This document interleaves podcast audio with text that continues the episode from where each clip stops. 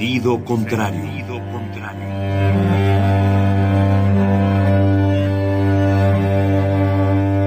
El Museo Universitario del Chopo presenta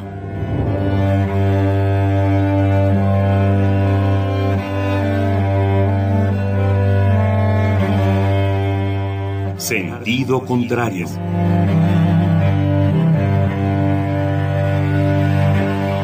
Una emisión de Marcelino Perelló.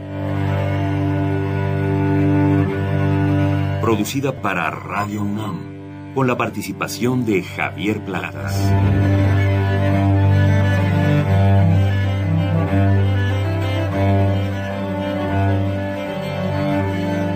A veces es la manera de llegar más rápido. A veces, a veces es la única manera de llegar. A menudo es la manera de no llegar. Y pese a todo, casi siempre es lo único que tiene sentido.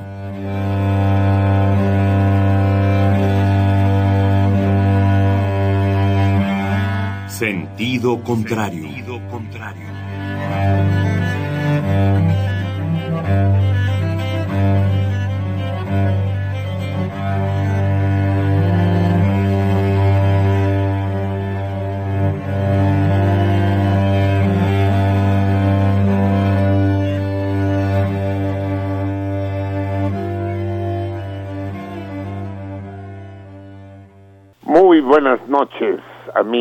Queridos, salmones todos. Enos aquí, bueno, enos es un decir, eh, helos a ustedes aquí, porque yo también estoy allá, es decir, estoy junto con ustedes escuchando el programa cómodamente instalado en mi, mi tálamo particular. De nuevo, amigos míos, estoy ausente en el estudio. Los médicos no me dan ni de alta ni de alto y debo continuar para mi fortuna en posición horizontal, lo cual, tal como les acabo de decir, no deja de tener sus gratificaciones. Buenas noches. Estamos aquí, pues, reunidos una noche más para compartir un, un, rato, una velada en la que tan responsables son ustedes como yo mismo. En el estudio sí está el equipo completo, dentro de un momento sabremos quiénes están atentos para estar en contacto directo con ustedes y abordar todo aquello que se nos ocurra a nosotros o se les ocurra a ustedes que se nos debe ocurrir a nosotros. Estamos en el día, me gustaría saberlo, pero no es fácil. eh, ahora les diré la fecha, porque no, no crean que el hecho de, de hacer las cosas más complicadas las simplifica, eso sería un error. Si estando en el estudio es difícil, imagínense no estando. Entonces no tengo la más puta idea de qué fecha es. Mi productor no se le ocurrió la idea de que a lo mejor era bueno saberlo. A ver, deja de estarme susurrando cosas y tráeme la fecha por escrito para que pueda yo verla y comunicársela a nuestros radioescuchas. Sé sí que estamos en termidor, es decir, el mes del calor, y efectivamente aquí tal vez no tanto, pero en Europa se están derritiendo. No, así no vamos a poder trabajar. A ver, aguánteme un momento. Estamos aquí. A ver, de momento, enfrente de mí tengo una tormenta con rayos. No. Eh, sí. No. Brutal. Sí, pero de un momento, en un momento dado aparecerá el calendario republicano. Ah, es que no sabemos, lo tengo que buscar en el calendario No, republicano. Adriana ya sabe. Así es la cosa, espérenme. Ad- Adriana ya sabe. Ya, a ver, que digan. Ya. sí. Estamos en el 15 termidor, termidor brevis, oveja hembra Brevi, en edad de brevi. procrear. Brevis. No, breví, querida. Ah, brevi. Oh, perdón. Estamos después francés. en el 15 terminor bre- breví. Por lo menos alguien trabaja de aquel lado de la línea telefónica, porque de este lado no demasiado. 15 termidor breví, Brevi. oveja. Así es. ovejita. Efectivamente, como ustedes recuerdan, los múltiplos de 5 que no lo son de 10 eh, representan animales. Y Sí. hoy es eh, la oveja. La oveja. Eh, la oveja que es casi como el puerco en el sentido de que se aprovecha todo.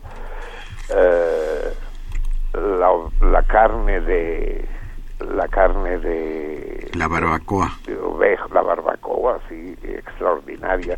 Y no solo eso, unas costillitas asadas pueden ser eh, deliciosas. Y además la lana, la que sirvió de abrigo a la humanidad hasta, hasta el siglo XIX, al menos en todo el continente euroasiático es precisamente el, el descubrimiento de la agricultura intensiva del algodón en Inglaterra a mediados del siglo XIX el que sustituye la lana y es considerado el inicio de la llamada revolución industrial. Más importante aún que eh, el advenimiento de la máquina de vapor, el la sustitución de la lana por la máquina de vapor, cosa que las ovejas agradecieron infinitamente. Eh, hay, hay un magnífico chiste sobre ovejas, un chiste rumano extraordinario.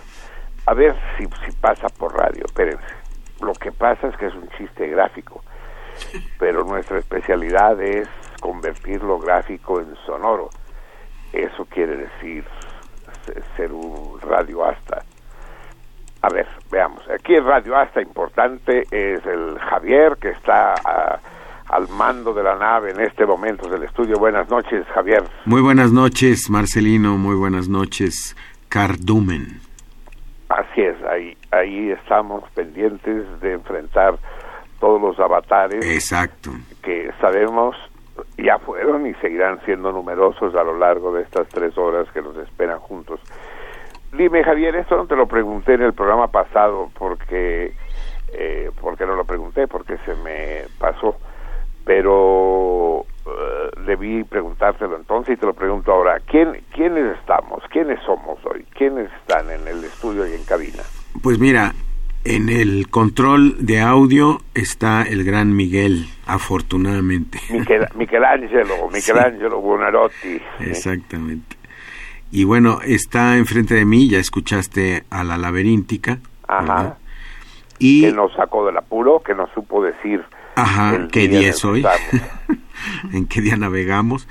No, está, por supuesto, el, el gran Melchor, que tú le dices el 133, pero No, me- no, no, no, no, digo el no te me 3, hagas bolas, perdón, el, el 133 está contigo. El sí. 133 está aquí conmigo, sí. El perdón, el 3, es que me hago, es que para yo de números yo no yo no sé. Tú no, las matemáticas, tú eres hombre, tú eres hombre de música. Yo soy Lego. Sí. Pero aquí está el gran el gran Melchor, muy muy Eso. muy acomedido, ¿verdad? ¿Cuál debe ser? Exacto. El La- 3. Eh, veo a la hermosísima Selene, Selene, nuestro, nuestro último fichaje. así es. es, Así es. es- es- estamos de fiesta al, al tenerla en nuestras filas a la, a, a la dulce y eh, entrona Selene. Así es. Y eh, allá más afuerita, ¿verdad? Porque aquí estamos reunidos, bueno, eh, Miguel, Luis y, y Selene están del otro lado del vidrio, Adrián y yo acá de este lado del vidrio, Ajá. y más allá, detrás de otro vidrio, pero que está más afuerita, sí, más fueritas, ¿no? sí. Está el gran Teclas que se cubrió de gloria el viernes. Con, Ah, eso, eso nos lo tienes que contar, porque yo tampoco. No, no, yo no fui tampoco. Él más bien a ver si se acerca A ver, y a nos, ver, que nos platica, ¿no? que estuvo ahí, Sí, sí, sí, sí. Sí, Y pero sí sé que efectivamente se cubrió de gloria. Sí, eso sí, sí, sí. Ya me lo contaron, sí. en- entiendo que fue la función con más asistencia de, de todas las funciones de Sí, la es- eso, es, eso es lo de menos. de que cuantos menos seamos, mejor. Eh, sí, sí, sí. Pero, pero parece que aparte de que sí hubo un público numeroso, que hubo incluso gente que debió quedarse de pie o sentarse en el piso, eh, aparte de eso, que tiene poca importancia, parece ser que, bueno, la película es maravillosa, eso ya lo sabemos, pero la versión que logramos proyectar es una versión restaurada por los alemanes, extraordinaria, una versión bellísima, esa sí la he visto, y, y, el acompañamiento musical al teclado por parte del Teclas parece que fue fuera de serie. Ya te está escuchando aquí, luego, luego vino al, acudió al llamado. Abandonó su puesto de trabajo. Así que... Hola Marcelino. Hola, mi teclas. Felicidades, cabrón. Un gran abrazo radiofónico. Gracias, igualmente. Y, público, porque ya me llegaron los ecos de tu performance el, el viernes. Eh, déjame decirte que para ti debe haber sido una chinga, porque eso de tocar una hora y media sin interrupción no es algo que es el que le pase a menudo a los médicos, ¿no es verdad? A los médicos, a los músicos. bueno, a los médicos sí les pasa. Hay shows que duran hora y media hasta dos horas, pero estás acompañado. Pero, pero sin pausa. Sí, bueno, eh, son canciones. Pero estás con un grupo, tienes ahí... Por eso es distinto, ¿no? Y entre canción y canción hay una pausa, ¿no? Pero aquí estuve solititito. Así es, y sin, y sin un segundo de respiro. Sí. Eh, sí, sí, no debe ser. Lo contaba Javier cuando a él le tocó musicalizar la historia en la mirada. Sí. Que, que es un verdadero tour de force. Sí, es un tour de force. Sí. El, el estar tocando, porque no es, no es un ejercicio físico rutinario, sino que es un acto creativo. Tienes que, tienes que estar con cuerpo y alma en lo que estás haciendo. Exactamente es el espíritu el que el que se compromete con, la labor y, debe ser efectivamente agotador. Pero es el menor de los méritos el esfuerzo. El mayor es el talento el el tino el, la gracia con lo que ambos resolvieron esto. Pero es una mala noticia para ambos dos porque eso quiere decir que tenemos que volver a hacer cosas como estas lo más a menudo posible. Yo encantadísimo. Sí, igual yo. Sí, sí, fue un... Sí, sí es agotador, desde que todavía ayer me sentí cansado. sí, pues ve recuperándote porque volveremos a hacer pronto. Es más, pienso en la posibilidad, se me ocurre la travesura, de que podríamos pensar en, en una película, ya veríamos cuál, en la que toquen ambos pues sería fantástico. Eso está más cabrón. sí, está cabrón, ¿verdad? Sí. Encontrar una fórmula. Sí, sí. Bueno, bueno, ya lo pensaremos. Exacto, vamos, ya lo armaremos. sí. Oye, y falta, falta mencionar, perdón que interrumpa esta bonita conversación, pero falta mencionar al gran Eliseo que está con nosotros también. Ah, Eliseo, gran también, fichaje reciente también, que, que enriquece de manera formidable el programa. Eliseo antes era solamente una una joya, una alhaja en la taberna, en nuestra en nuestra página de Facebook. Y ahora gracias a su compromiso es también una alhaja del programa mismo, el gran Eliseo. Sin duda eh, fue una conquista para nosotros poderlo tener ahí. Muy bien, amigos míos. Les decía que les iba a contar un chiste gráfico, ya que estamos en el día oveja. Es un chiste rumano. El humor, ya, yo ya les he contado chistes rumanos.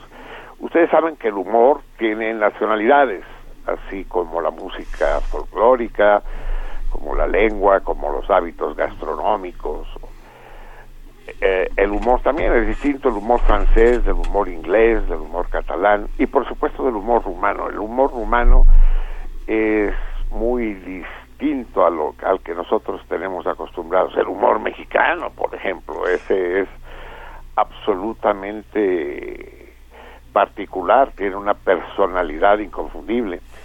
Pero bueno, regresemos al humor. Para, para introducirlos al, al humor rumano. Déjenme contarles, antes del chiste de las ovejas, otros dos pequeños.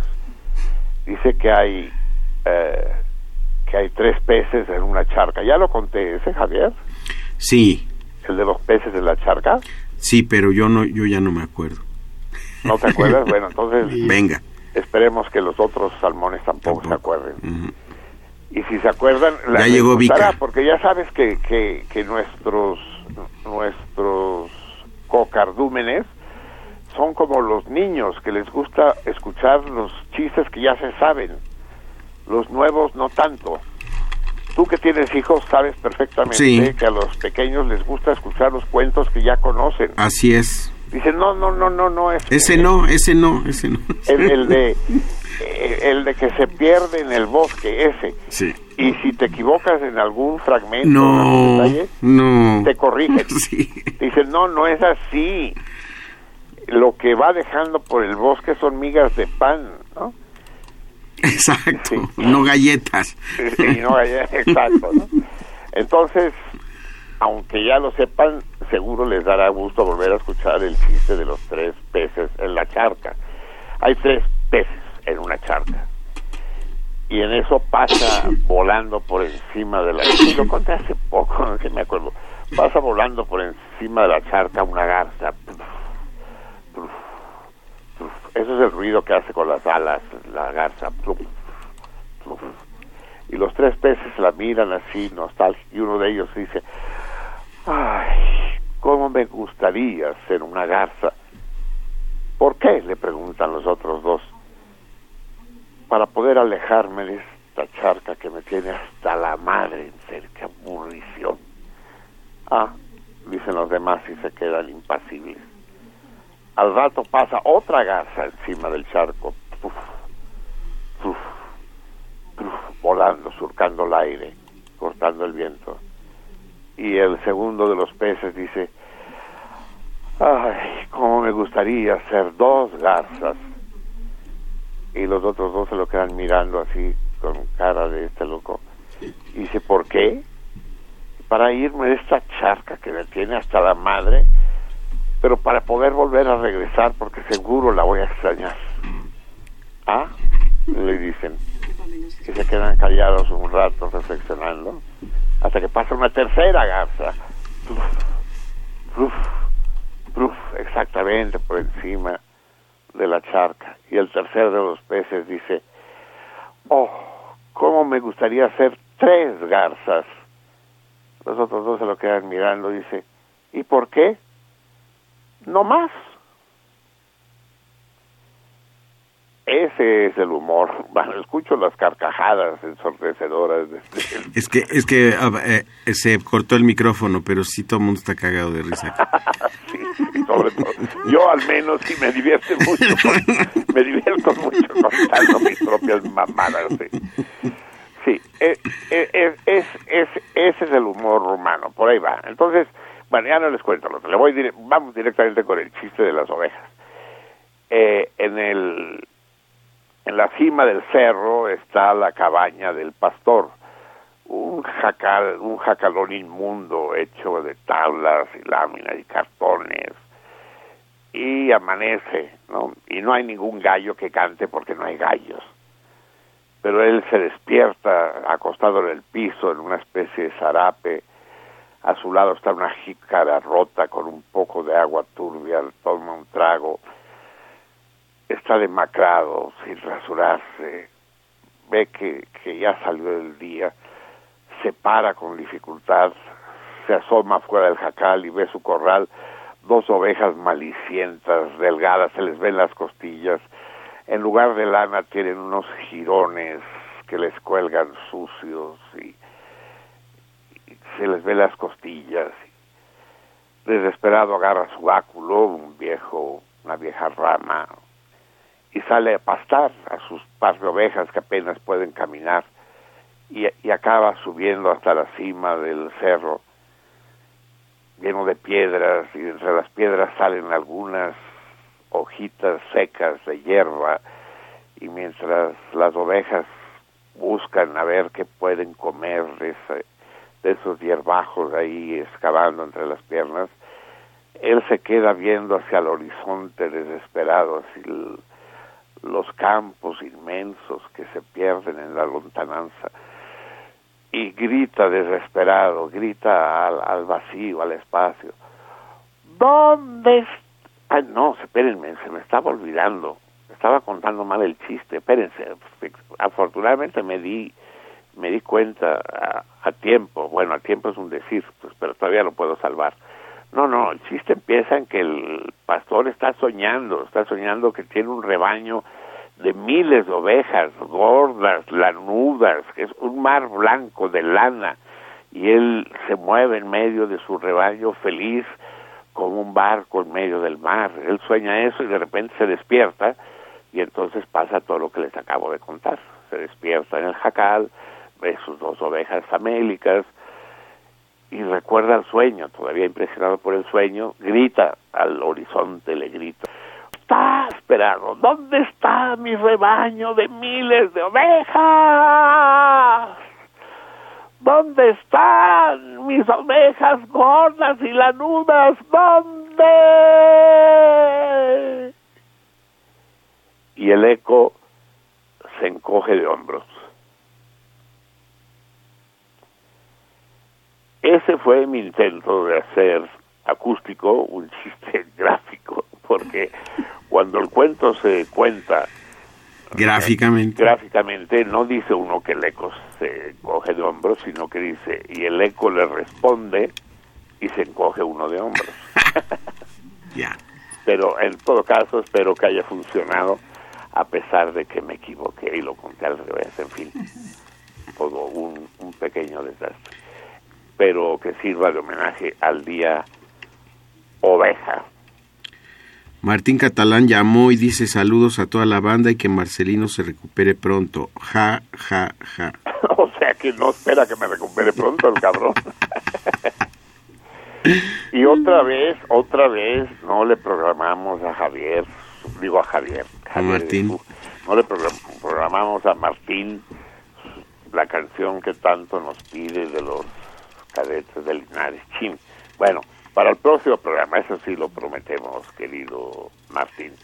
Ahora vamos a escuchar otra canción. Vamos a escuchar, hace tiempo que no la oímos, ya la hemos escuchado en el programa, esta canción formidable de Enzo Giannacci, el cantante italiano de los años, de la época de oro de la música italiana. Él sigue cantando, pero esta canción ya es antigua, es de los años 80. Eh, vengo anch'io, no tú no, vengo también yo, no tú no. Eh, no se las traduzco porque pienso traducirles más adelante en el programa otra otra canción, pero eh, el italiano luego uno lo medio entiende, ¿no? Macarrónico y de lo que se trata el el argumento de la canción, digámoslo así, bueno, tiene varias estrofas pero la principal dice, vámonos a pasear al zoológico, a gritar en, en, en medio de en medio de la multitud, gritar, socorro, socorro, se escapó el león. Dice, ¿para qué lo hacemos? Dice, nada más para ver el pánico de la gente. Y entonces un tercero dice, yo también vengo. Dice, no, tú no. ¿Pero por qué? Porque no. Vamos ahí.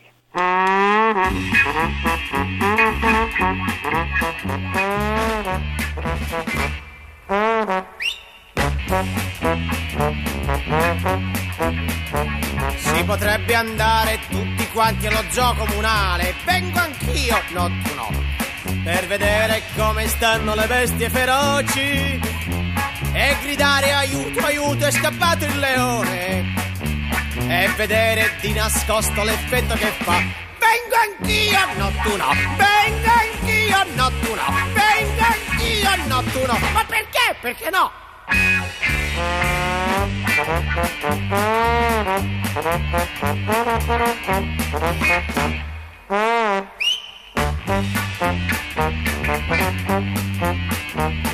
Si potrebbe andare tutti quanti ora che è primavera. Vengo anch'io, no tu no. Con la bella sotto braccio a parlare d'amore e scoprire che va sempre a finire che piove e vedere di nascosto l'effetto che fa. Vengo anch'io, no tu no. Vengo anch'io, no tu no. Vengo anch'io, no tu no. Ma perché? Perché no?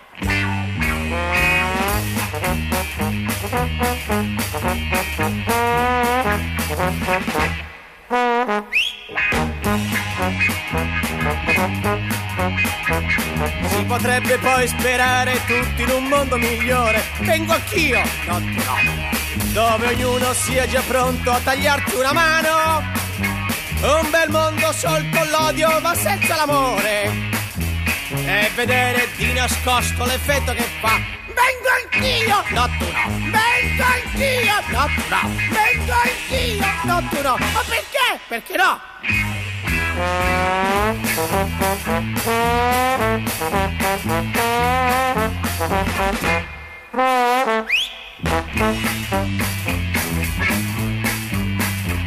Si potrebbe andare tutti quanti al tuo funerale. Vengo anch'io, no, no. Per vedere se la gente poi piange davvero. E capire che per tutti è una cosa normale. E vedere di nascosto l'effetto che fa. Vengo anch'io, no tu no. Vengo anch'io, no tu no. Vengo anch'io, no tu no. Ma perché? Perché no? Vengo anch'io, no tu no. Vengo anch'io, no tu no. Vengo anch'io, no tu no. Ma perché? Perché no? Vengo anch'io, no tu no. Vengo anch'io, no tu no. Vengo anch'io, no tu no. Ma perché? Perché no? Vengo anch'io. Vengo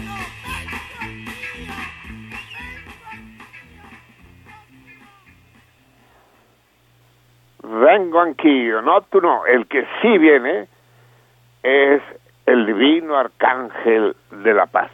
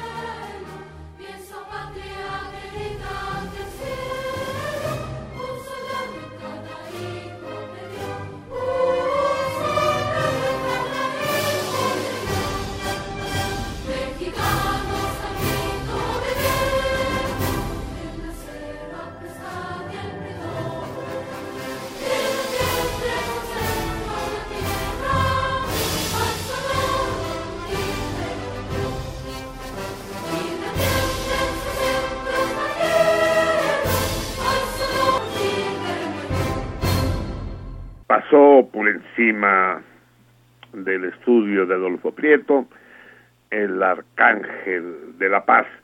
Y ya no estamos en el día oveja, Ya no. ya no.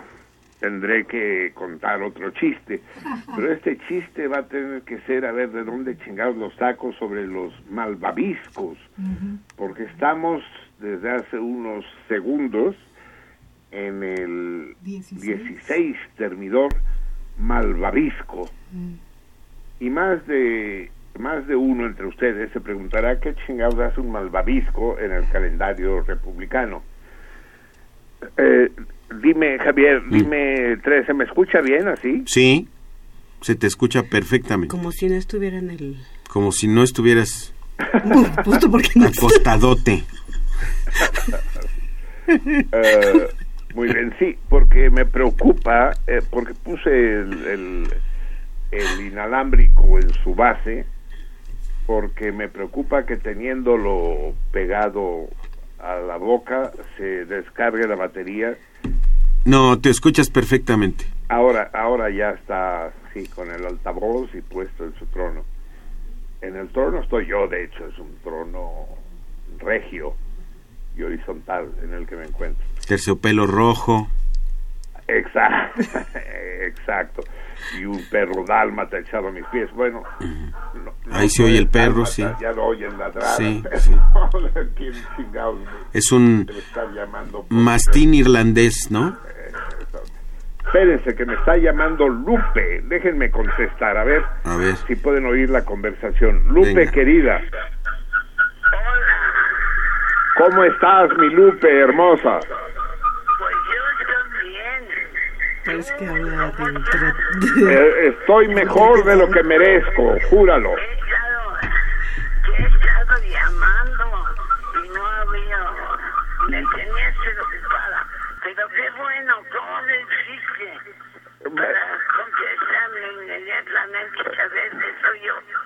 Eso, porque eres la única persona, eres la única persona a la que le, eres la única persona a la que le hubiera contestado porque estamos al aire, Lupe, estamos en pleno programa, ya lo sabes. Sí, ya oí. Sí, y se, y se nos está viciando porque tú estás escuchando el programa también. Y esto es, es un juego de espejos. Ah. ya hablé contigo. Por favor, llámame mañana, ¿sí? Sin falta, Lupe, sin falta. Por favor, Va. porque no hay manera de que entre Yo a te, llamar tu casa. yo te llamo, también es difícil tu teléfono. Te, busco, te encuentro y platicamos largo y tendido, Lupe, querida. Es una fiesta que nos hayas llamado. ¿Qué te pasa? Ya te lo contaré mañana, deja, que es, es privado entre tú y yo. Bueno, hay una cosa. Si no me llamas tú, ¿a qué chingado teléfono te puedo llamar? Ah, aquí, al- al- al- a, a este que estás llamando ahora, este es el bueno. Ah, bueno. Pero yo, yo te busco, nos buscamos, pues sí. Anda, hijo, me tenías preocupada. Hasta mañana, queridísima, amada Lupe. Hasta mañana. Hasta mañana. Buenas Sí, noches. sigue disfrutando del programa. Cuando escuché que el teléfono sonaba, esos ladridos que oían son el, el timbre de mi celular. Ah, no es un perro real. No, no es un perro real, es el timbre. es- le puse ese timbre en honor al Goz, al querido compañero de 15 años que se me fue, recuerdan ustedes, el año pasado, ¿A dónde se fue? al, al cielo de los perros. Ah, ¿a poco hay cielo de perros? Sí, sí, sin duda. El cielo de humanos no lo sé, Pero de perros seguro. pero de perros, júralo, porque si alguien merece el paraíso, Son los son esos perros, animales son los maravillosos, realmente maravillosos. Eh, aquel que dijo aquello de mientras más conozco a los hombres, más quiero a los perros, sabía lo que decía. Eh, bueno, yo efectivamente digo lo mismo, mientras más conozco a los perros, mientras más conozco a los hombres, más quiero a los perros. Pero más que a los hombres y a los perros, quiero a las mujeres. De las perras todavía no me no, no me pronuncio de ellas, con ellas creo que tengo problemas. Así pues que cuando dije, ¿quién chingada madre me llama sabiendo que estoy al aire? Pero en ese momento me di cuenta que era Lupe y entonces me decidí a contestar, eh, recibir una llamada de Lupe, ser interrumpido por Lupe en pleno programa no es no es una no es un inconveniente, no es un contratiempo, es una fiesta. Eh, lo es para mí, estoy seguro que lo es para todos ustedes. Lo que no sé es que también se escuchaba porque se viciaba. Los, los dos se escuchaban como de ultratumba, entonces espero que no sea ninguna cosa... Este, ningún presagio. Exacto. No, No, pero, pero se entendía. se Sí, entendía todo sí. lo que decía Lupe. Sí, sí, sí. Sí, lo que pasa es que ya saben ustedes, ya se los he contado alguna vez, que Lupe eh, sorrea, sor- le cuesta oír, sordea duro, pero se niega por alguna razón, de esas razones que solo los viejos entienden, se niega a usar audífonos. Hmm. La única manera de hablar bien con ella es por teléfono, porque por teléfono sí escucha bien y habla bien. Mm. En persona es mucho más complicado. Entonces, usar audífonos podría oír el programa mucho mejor, pero no quiere usar audífonos. Entonces, lo que hace es, tiene tres o cuatro radios en su casa. Y los prende los cuatro sintonizados en Radio UNAM AM los martes a las 11 de la noche. Los, los pone a todo volumen y eh, pone a escuchar el programa. Por eso ahora se viciaba al estar hablando. Sí, se oían como tres o cuatro señales al mismo tiempo. Exactamente. y, pero gracias a ella, ya se los dije, eh, tenemos miles de radioescuchas en Lomas de Plateros. Todos los vecinos de la unidad de Lupe escuchan sentido contrario. Vaya para todos ellos un cálido abrazo por parte del cardumen. Estoy seguro que tenemos más de un salmón anónimo entre ellos. De hecho, yo conocí una vecina de Lupe un día que me invitó a comer a su casa, que llegó a, a conocernos en persona y que nos felicitó por el programa, programa que escucha a través de los radios de Lupe. Ella que vive en un departamento, no sé qué tan cercano, lejano al suyo. Esa es la gran Lupe. Muy bien, amigos míos. Estamos pues en el día Malvavisco, 16 termidor. Y resulta que el malvavisco es una planta que si mi productor me permitiera saberlo, pero no me lo permite, eh, les podría decir el nombre científico, si me lo permitió. La planta se llama Altea officinalis. Altea officinalis. Este, este término officinalis, que aparece muy a menudo en las denominaciones botánicas eh, científicas, no se refiere necesariamente a las oficinas, sino quiere decir la altea por antonomasia, la mera mera de las alteas, porque hay varias. Y el malvavisco es también conocido como bismalva o hierba cajonera. ¿Qué habrá escrito aquí el 133? Cajamera. Cañamera, Cañamera. cañamera, cañamera, eso es una ñ. Hierba cañamera, cultivada desde la antigüedad por sus propiedades medicinales. Las hojas, flores y raíces del malvavisco tienen propiedades curativas. En particular, eh, eso ya no está escrito y puedo decirlo con más seguridad, porque poseen mucílago, esta sustancia extraña que se extrae de los tallos de determinadas plantas, en particular del malvavisco, el mucílago, que es, eh, aparte de las propiedades intrínsecas que posee, es el principal excipiente de la mayoría de los medicamentos. Eh, saben saben ustedes lo que lo que es el excipiente, ¿no? Cuando ven El vehículo, la ¿no? química de un medicamento, dice Excipiente. dioxina 3 miligramos, excipiente 97 miligramos. El excipiente es lo que no sirve para un carajo, pero le da consistencia a la píldora o a la cápsula. pues. Es el vehículo. Eso es el, el, el vehículo, el, el, el sostén, el soporte, el, iba a decir yo el solvente, pero no necesariamente el solvente. Eso, tú lo dijiste bien. El, el El vehículo. Y ponen excipiente CBP, ¿no? Exactamente, sí, sí. Eh, exacto, así aparece siempre. ¿Qué, tan, qué tanto por, por, por pastilla, por dosis, por, por tableta? Y eso es cantidad bastante para y ponen la cantidad. Sí. Sí. Y, y la- el, el mucílago fue durante mucho tiempo el excipiente por antonomasia. Supongo que ahorita ya se utilizan otro tipo de, de productos sintéticos, pero esa fue la gran contribución del malvavisco a la medicina. Curioso que se le llame malvavisco al, a la golosina, ¿no? A ese, Sí, a, a ese a la gelatina dulce. extraño de Ujú. consistencia tan particular y que yo adoro. Debo decir adoraba porque desde que soy diabólico, diabético quiero decir, eh, ya no puedo consumirlos. Espero que tarde o temprano el progreso científico consiga Ah, no, debe haber malvavisco sin azúcar. eso es, al igual ya existen, ¿no? Sí. Debo encontrarlos. En todo caso, quiero que sepas, querido Javier, que lo Mm. sepan todos ustedes, que el malvavisco es harto recomendado para aquellos que hablamos en el radio Ah, sí. y, y para cantantes, ¿no? Sí. aclara la garganta, Ujú. aclara la voz, Sí. cosa que a más de uno, no es tu caso, pero sí el mío, nos vendría de maravilla. A ver, amigos míos, ya son exactamente las 12 de la noche con 13 minutos.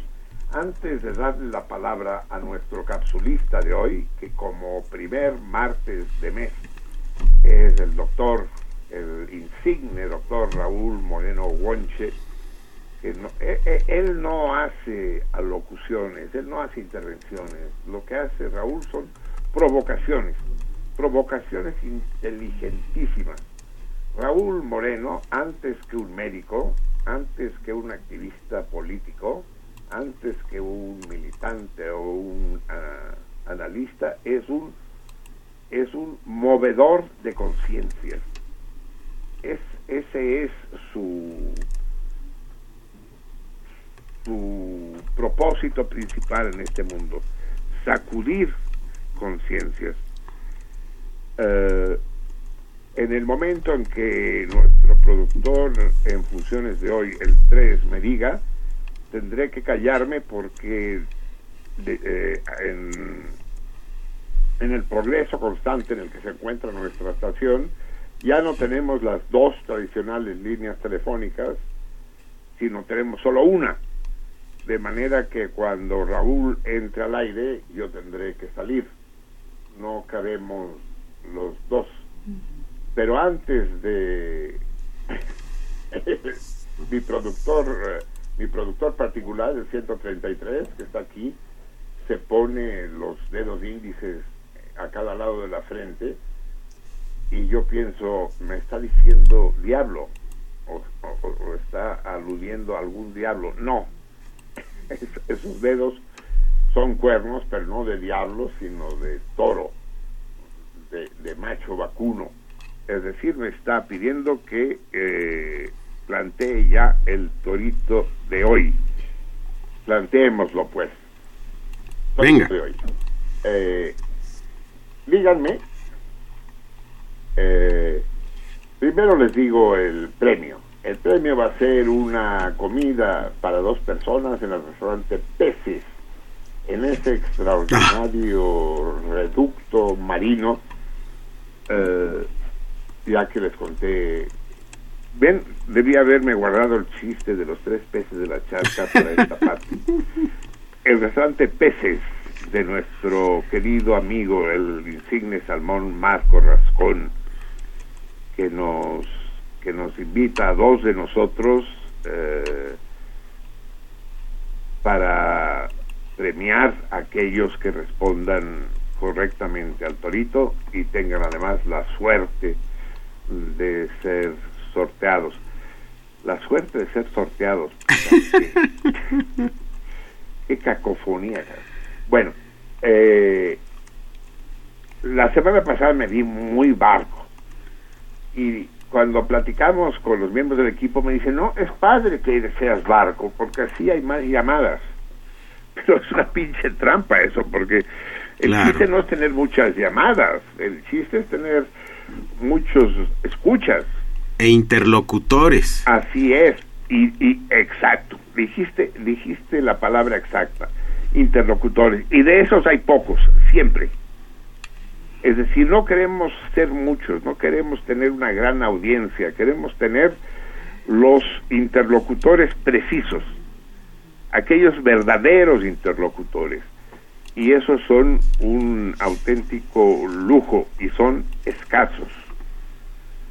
Eh, De manera que el poner toritos barcos lo dejamos a otras emisiones radiofónicas y televisivas y nosotros seguimos poniendo a prueba la perspicacia de nuestros interlocutores. Eh, va pues el torito de hoy para para ganar esa comida en peces que se encuentra en la calle de ¿cómo se llama la calle? Jalapa tú Jalapa. Jalapa. es Jalapa, casi esquina con Colima, creo frente, Es muy fácil, es frente al, al que fue el Teatro Silvia Pinal. Pare de sufrir. Pare, es el teatro Pare de Sufrir. La mejor manera de parar de sufrir Es yendo a peces, es ir a yendo a frente. Ahí sí para uno de sufrir. Echando, echándose un, un robalo a la mantequilla o un guachinango a la veracruzana. Ay, o- ay, ay, unas o unas ostras. almejas a la mantequilla negra, ¿no? Mm. Eh, ahí se para uno de sufrir. Eh, ese, ese era el Teatro Silvia Pinal, pero antes era un cine, ¿verdad, Javier? El cine estadio era se el llamaba. cine estadio, exactamente, sí. Ha pasado por distintas etapas y, y ha ido decayendo cada vez más. Ha llegado al, al, al pare de sufrir, ¿no? Sí, sí. Qué, qué, qué triste. Bueno, en fin, triste no que exista, es, es lo que decíamos de las cantidades. Estos cuates del pare de sufrir, los, cuya única ventaja es habernos demostrado, para aquellos que aún teníamos dudas de que Dios es brasileño, estos cuates sí tienen audiencias eh, mm, eh, mm, numerosísimas llega llega una cantidad de gente a escucharlos y a tocar el manto sagrado y a ungirse con los con las aguas del río Jordán eh, extraordinaria. Y eso es lo que les digo siempre hoy hoy hablaremos un poco de la situación en Estados Unidos y de las trampas de la democracia ya saben que la democracia es nuestro caballo negro ¿no? nuestro nuestro enemigo por antonomasia y, y basta asomarse un día, hagan esta experiencia.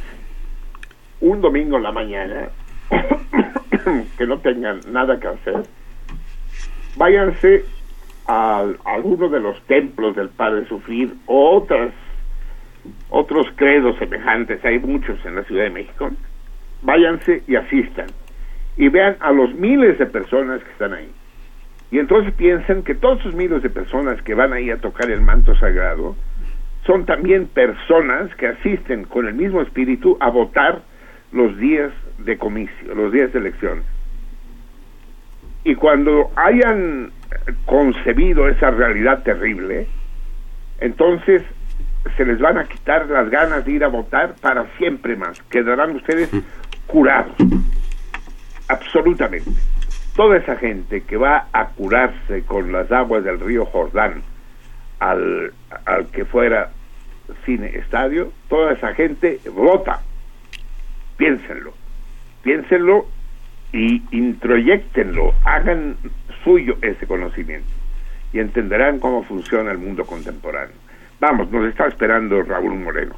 Vamos con el torito de hoy, pues. Díganme, un célebre filósofo griego fue el primero en afirmar que la Vía Láctea, que los griegos ya veían, la Vía Láctea ya estaba ahí en tiempos de los antiguos griegos, fue el primero en afirmar que la Vía Láctea, que es vista, los, los habitantes de la Ciudad de México vemos poco la Vía Láctea, porque desde, la ciudad no se ve, pero si se va al campo o se vive en el campo, se ve, sí. Y es una especie de resplandor que cruza eh, que cruza el cielo que va bueno según según la época del año va de oriente a occidente Eh, fue un filósofo griego el primero al decir que esa Vía Láctea estaba formada por miles de pequeñas estrellas cosa que a simple vista no se ve ¿Qué filósofo griego fue el primero que afirmó que la Vía Láctea estaba formada por cuerpos celestes, por estrellas? ¿Me lo dicen? ¿No os lo dicen? ¿Se lo dicen a Javier, sobre todo hoy? Al teléfono, ay, 55 36 89 89. Sí. ¿Ves? Tenía yo que alejarme tantito del estudio para aprendérmelo, cabrón. Mientras estaba ahí era imposible. 55 36 89 89. Eh, y el otro, sí, no me lo sé, 01 800 50 52 688. Eso es, los que están fuera de la Ciudad de México, incluso fuera del país, llamen a ese número. Los demás al otro y llámenos por teléfono no solo para jugar, para contestar al torito, sino para hacer cualquier otro tipo de comentario, como ya puso el ejemplo nuestro querido, nuestro admirado y admirable Martín Catalán. También pueden escribirnos a nuestros correos, a nuestros vínculos electrónicos con nuestras dos hot girls. Por un lado está eh, la Dulcevica en Twitter, la salmoniza, la guion bajo salmoniza en Twitter, arroba la guion bajo salmoniza en Twitter. Escríbanle, háganle los comentarios que ella nos hará llegar. Eh, las respuestas al torito, esas sí mándeselas por DM, DM, mensaje directo, confidencial, para que no balconeen la respuesta. Y exactamente lo mismo a través de Facebook, con la queridísima Laberinto, que los, recibirá eh, cálida y cariñosa como es ella, en la salmoniza, sin guion alguno, la salmoniza de Facebook. Y eh, en ese caso también las respuestas al torito háganlas eh, por medio de inbox o por mensaje privado. Eso es todo. Así pues, el torito para ganar la comida en peces es eh, ¿Qué filósofo griego fue el primero en afirmar que la Vía Láctea estaba formada por estrellas? Vamos ahí. Está ya tres nuestro indispensable Raúl Moreno en la línea. Si es así, eh, desconéctame a mí y conéctalo a él. No escucho nada. ¿Estoy al aire? Sí, estás al aire, Marcelino. Estamos, eh, están haciendo el enlace. Están ah, están haciendo el enlace. Sí. Bueno, entonces me avisas, me Sí. avisas tú, ¿verdad? Sí, Eh, sí. Javier, Sí. ¿Listos? ¿cómo? ¿Listos? Pregunto ahí en cabina. Ah, Todavía no. Todavía bueno, no. ya, ya, ya, ya me avisarás cuando Sí. ya tengamos a Raúl. Eh, Raúl eh, padeció una una muy delicada operación eh, neumológica. Mm. Qué, qué bien hablamos en sentido contrario. Sí, cabrón, Qué cultos sí. somos. Sí. Neumológica. Podría Le- haber yo dicho que lo operaron de los pulmones, ¿no? Le cambiaron un pulmón. Eh, a pleno pulmón. Pero el pulmón para nosotros es lo que sirven en la rosita, en ese padrino nuestro que tantos placeres ha provocado desde que eh, invita eh, periódicamente a, A ver, salió del aire Marcelino. ¿Se cortó la comunicación con Marcelino?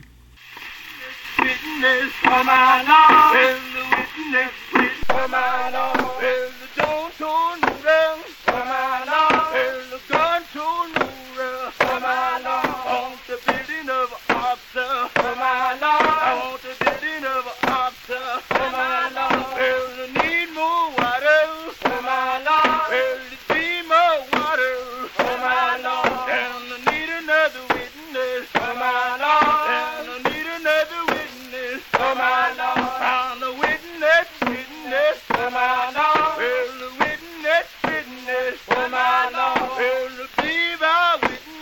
Oh my Lord.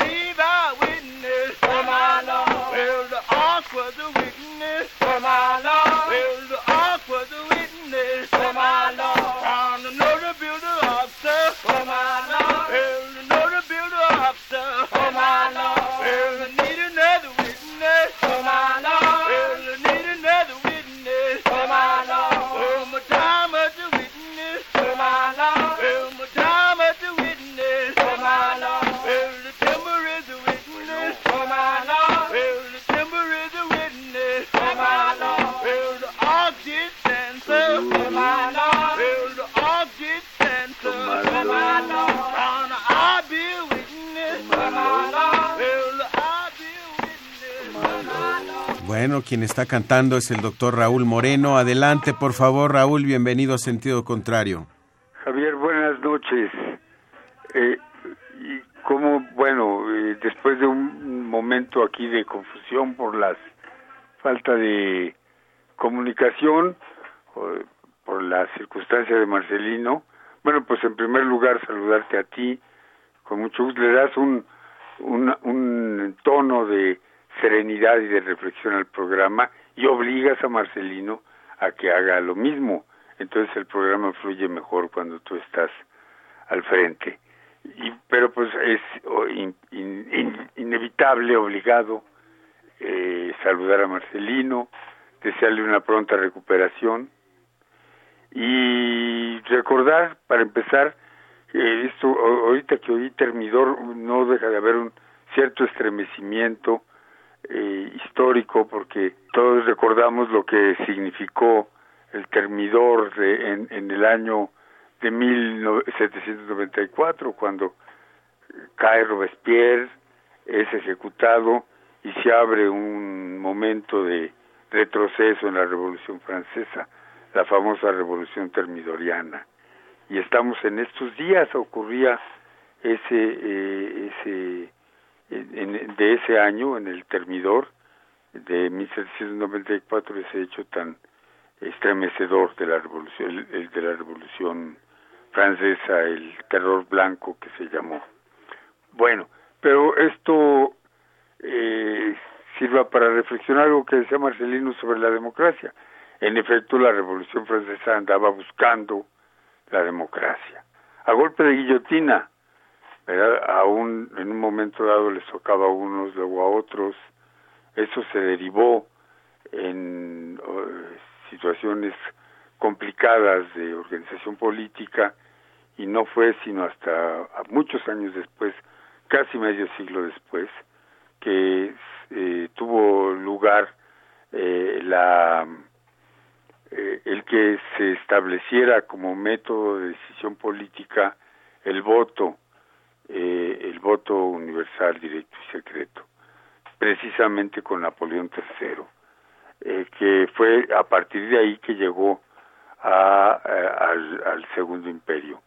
O sea, para que veamos cómo es tan eh, sinuoso el camino este de la democracia eh, que hoy eh, estamos asistiendo, de la que hoy estamos asistiendo a un momento estelar de nuestra vida contemporánea con uno de los países fundadores de este mecanismo eh, eh, político por excelencia que es Estados Unidos. En Estados Unidos ya se ha armado el tinglado prácticamente para las elecciones que en un- unos meses más, en tres meses creo, tendrán lugar y que dirimirán el poder entre el poder presidencial, para ser precisos, entre la señora Hillary Clinton y el señor Donald Trump, con México de por medio. Qué curioso, ¿no?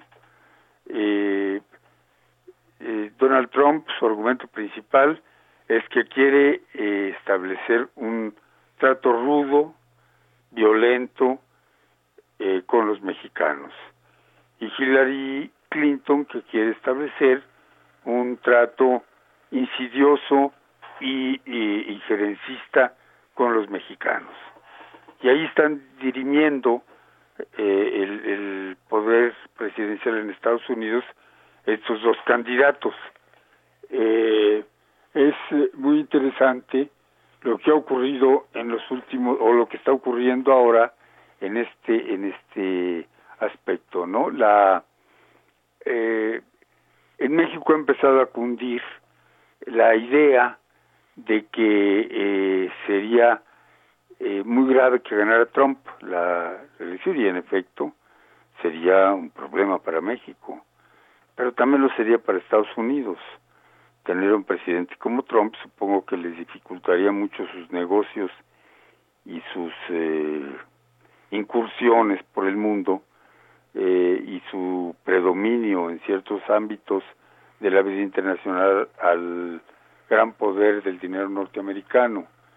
Eh, y eh, pero yo no creo de ninguna manera que en México estaríamos en una situación eh, similar o siquiera parecida a la que hubo en la guerra de 1846-47, como se han empeñado un grupo de personajes mexicanos encabezados por Enrique Krause, historiador se dice él, eh, y que eh, nos obligaría entonces a tomar una serie de eh, actitudes frente a Trump, pero no solamente frente a Trump, sino a favor de Hillary Clinton.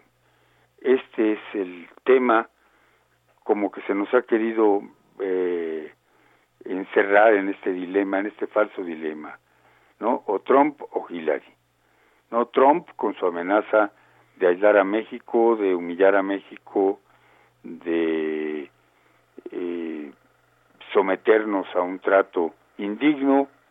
Y Hillary con su eh, idea de eh, tener injerencia en la vida mexicana para eh, determinar por la vía democrática el futuro el futuro de México no no es vano el hecho de que se esté prefigurando que la llegada de Hillary Clinton al poder en Estados Unidos supondría prácticamente el advenimiento de la señora Margarita Zavala de Calderón a la presidencia de México. Sería el dúo dinámico Hillary y, Margarita. Bueno, el, el, hecho es que eh, el presidente Obama está eh, jugando un eh, juego muy perverso en, en este en este lance electoral. Por un lado quiere meter a México en ese en ese lance, ¿no? Las entrevistas con el presidente Peña Nieto así lo han así lo indican. Por fortuna Peña Nieto ha tenido la sensibilidad eh, para evitar caer en ese juego eh, y ha dicho claramente que México pues tratará con el que gane ahí. Y pero por otro lado eh, el afán de, de, Obama de internacionalizar su elección también lo ha llevado a querer simular que eh, Putin está del lado de Trump. Es decir, los eh, eh, Trump es tan malo que Putin lo apoya. Y entonces exhortar al mundo a que se meta en favor de Hillary Clinton. Esto es preocupante porque nos indica en última instancia que el el tema de la elección eh, ha llevado a los demócratas su miedo a perder o, la inminencia aparente de su derrota a inventar el fantasmón de los rusos. Ahí vienen los rusos, ¿no? aquel lema de los años 50 y que eh, pues quiere llevar a que la, el electorado norteamericano se guíe por aquellos reflejos siniestros y ocultos del macartismo. Eh, en fin, el caso es que eh, eh, a México no le concierne directamente el tema. Desde luego tendrá importancia para nosotros quien gane, porque de eso dependerá cómo nos movamos frente a este tremendo adversario histórico que es el poder norteamericano si es frente a un adversario como Trump o, frente a una adversaria como Hillary. En cualquier caso habría que moverse eh, con eh, pleno conocimiento de que se trata en ambos casos de sacar adelante la dignidad y la autodeterminación de México frente a, los intentos de, eh, por un lado, someternos a un trato humillante y por el otro lado someternos a una dominación, a una injerencia de tipo político. Eh, y que quede claro, oponerse a Trump no quiere decir eh, favorecer a, a Clinton, a la Hillary Clinton, todo lo contrario. Habrá que oponerse a Trump para dejar en claro que México reclama un trato digno, un trato respetuoso, en donde los principios de la no intervención y de la autodeterminación queden plenamente reafirmados. México no y, eso es eh, en la medida en que sepamos oponernos a Trump podremos sacar adelante nuestra eh, reivindicación eh, soberana frente a Hillary si es que gana. En este conflicto, en este dilema, eh, tan singular en el que estamos enfrentados, eh, México requiere de una lucidez que no se la pueden dar los partidos políticos, porque ellos, en cualquier caso, dependerán o quieren depender, mejor dicho, del visto bueno del poder norteamericano y entonces no se van a mover ni en un sentido ni en otro.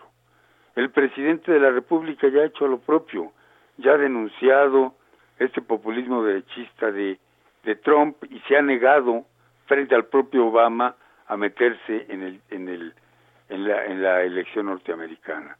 Le toca ahora pues a la llamada sociedad civil al frente de la cual puede o debe estar la élite política, la élite intelectual, la universidad, en fin, para eh, rescatar la dignidad o preservar la dignidad y la eh, eh, soberanía de nuestro país.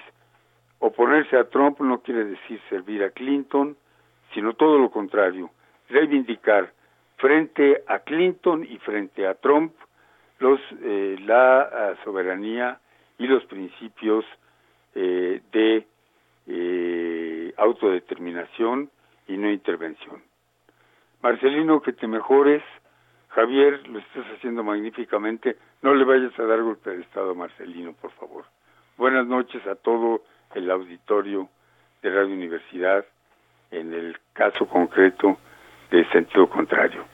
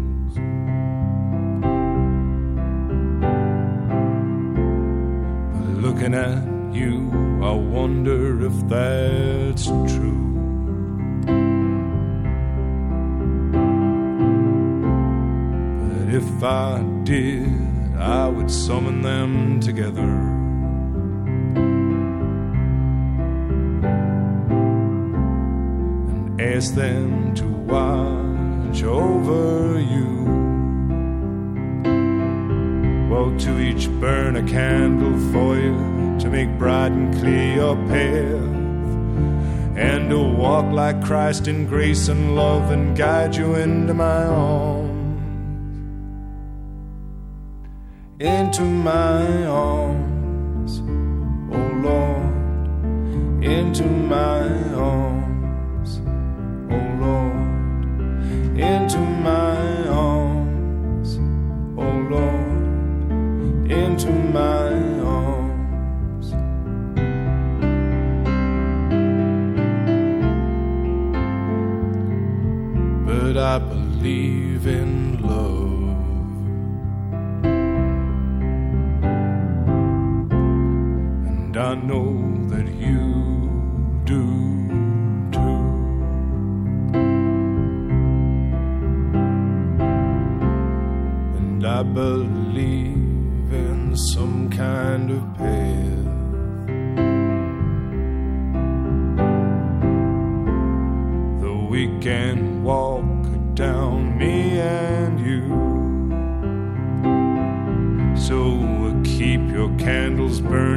make a journey bright and pure, that you'll keep returning always and evermore.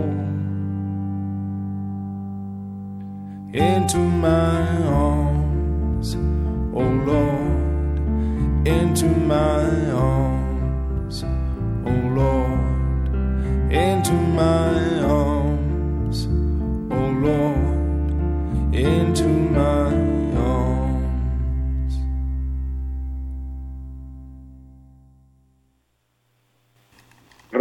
Moreno Guanche y su vertiginosa, filosa intervención de cada mes, de- del primer martes de cada mes, y acompañado nunca con mayor pertinencia de las semillas del mal y su obra en mis brazos.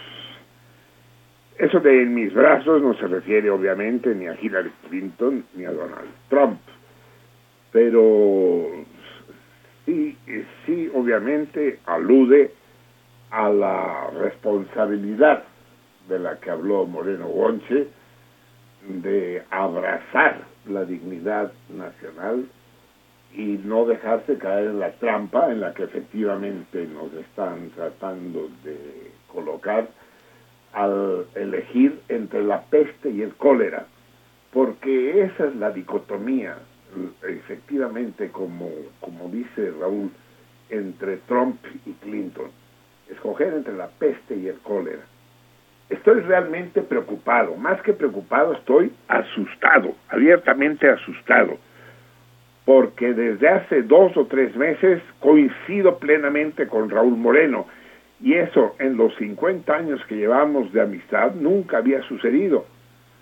Raúl es mi, el adversario más cercano a mi corazón, es decir, las peleas más, eh, más sangrientas que he tenido en mi vida han sido con él, mis discrepancias más irreconciliables han sido con él, y ahora coincido absolutamente. Raúl, querido, creo que nos estamos haciendo viejos, cabrón porque estamos pensando exactamente de la misma manera. Lo que dijiste de que en nombre del, de la oposición a Trump debemos adherir al proyecto clintoniano es una celada, es un cepo indigno, lo firmo absolutamente, lo firmo a ciegas.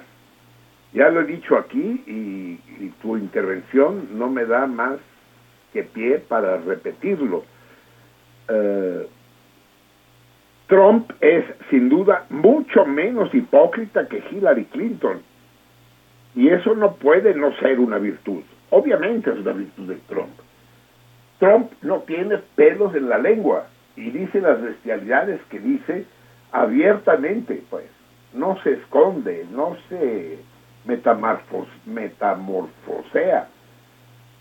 En cambio, la otra hija de la chingada, la ama de casa cornuda, ella sí, ella habla, es la buenísima onda, es la dulzura, ella quiere a todo el mundo y promete el bien general para todo el mundo, excepto para Bashar al-Assad, porque la pinche amenaza, fíjense bien, déjenme completar lo que dijo Raúl más que subrayar su punto de vista, que es también el mío. No, lo que dijo Hillary Clinton en el discurso de aceptación de la candidatura es, primero, que no iban a se comprometía a que no iban a entrar por tierra a Siria, cosa por demás obvia, porque les diría como en feria, pues.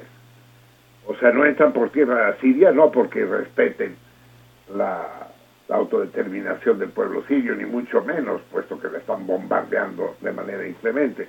No, porque saben que si entran por Siria van a comer camote, pero en serio, como lo comieron en Irak y, lo están comiendo en Afganistán, porque los miles de muertos eh, se habrán multiplicado y serán muchos más que los que fueron en, Irak. En Irak fueron siete mil los gringos que dejaron sus huesos.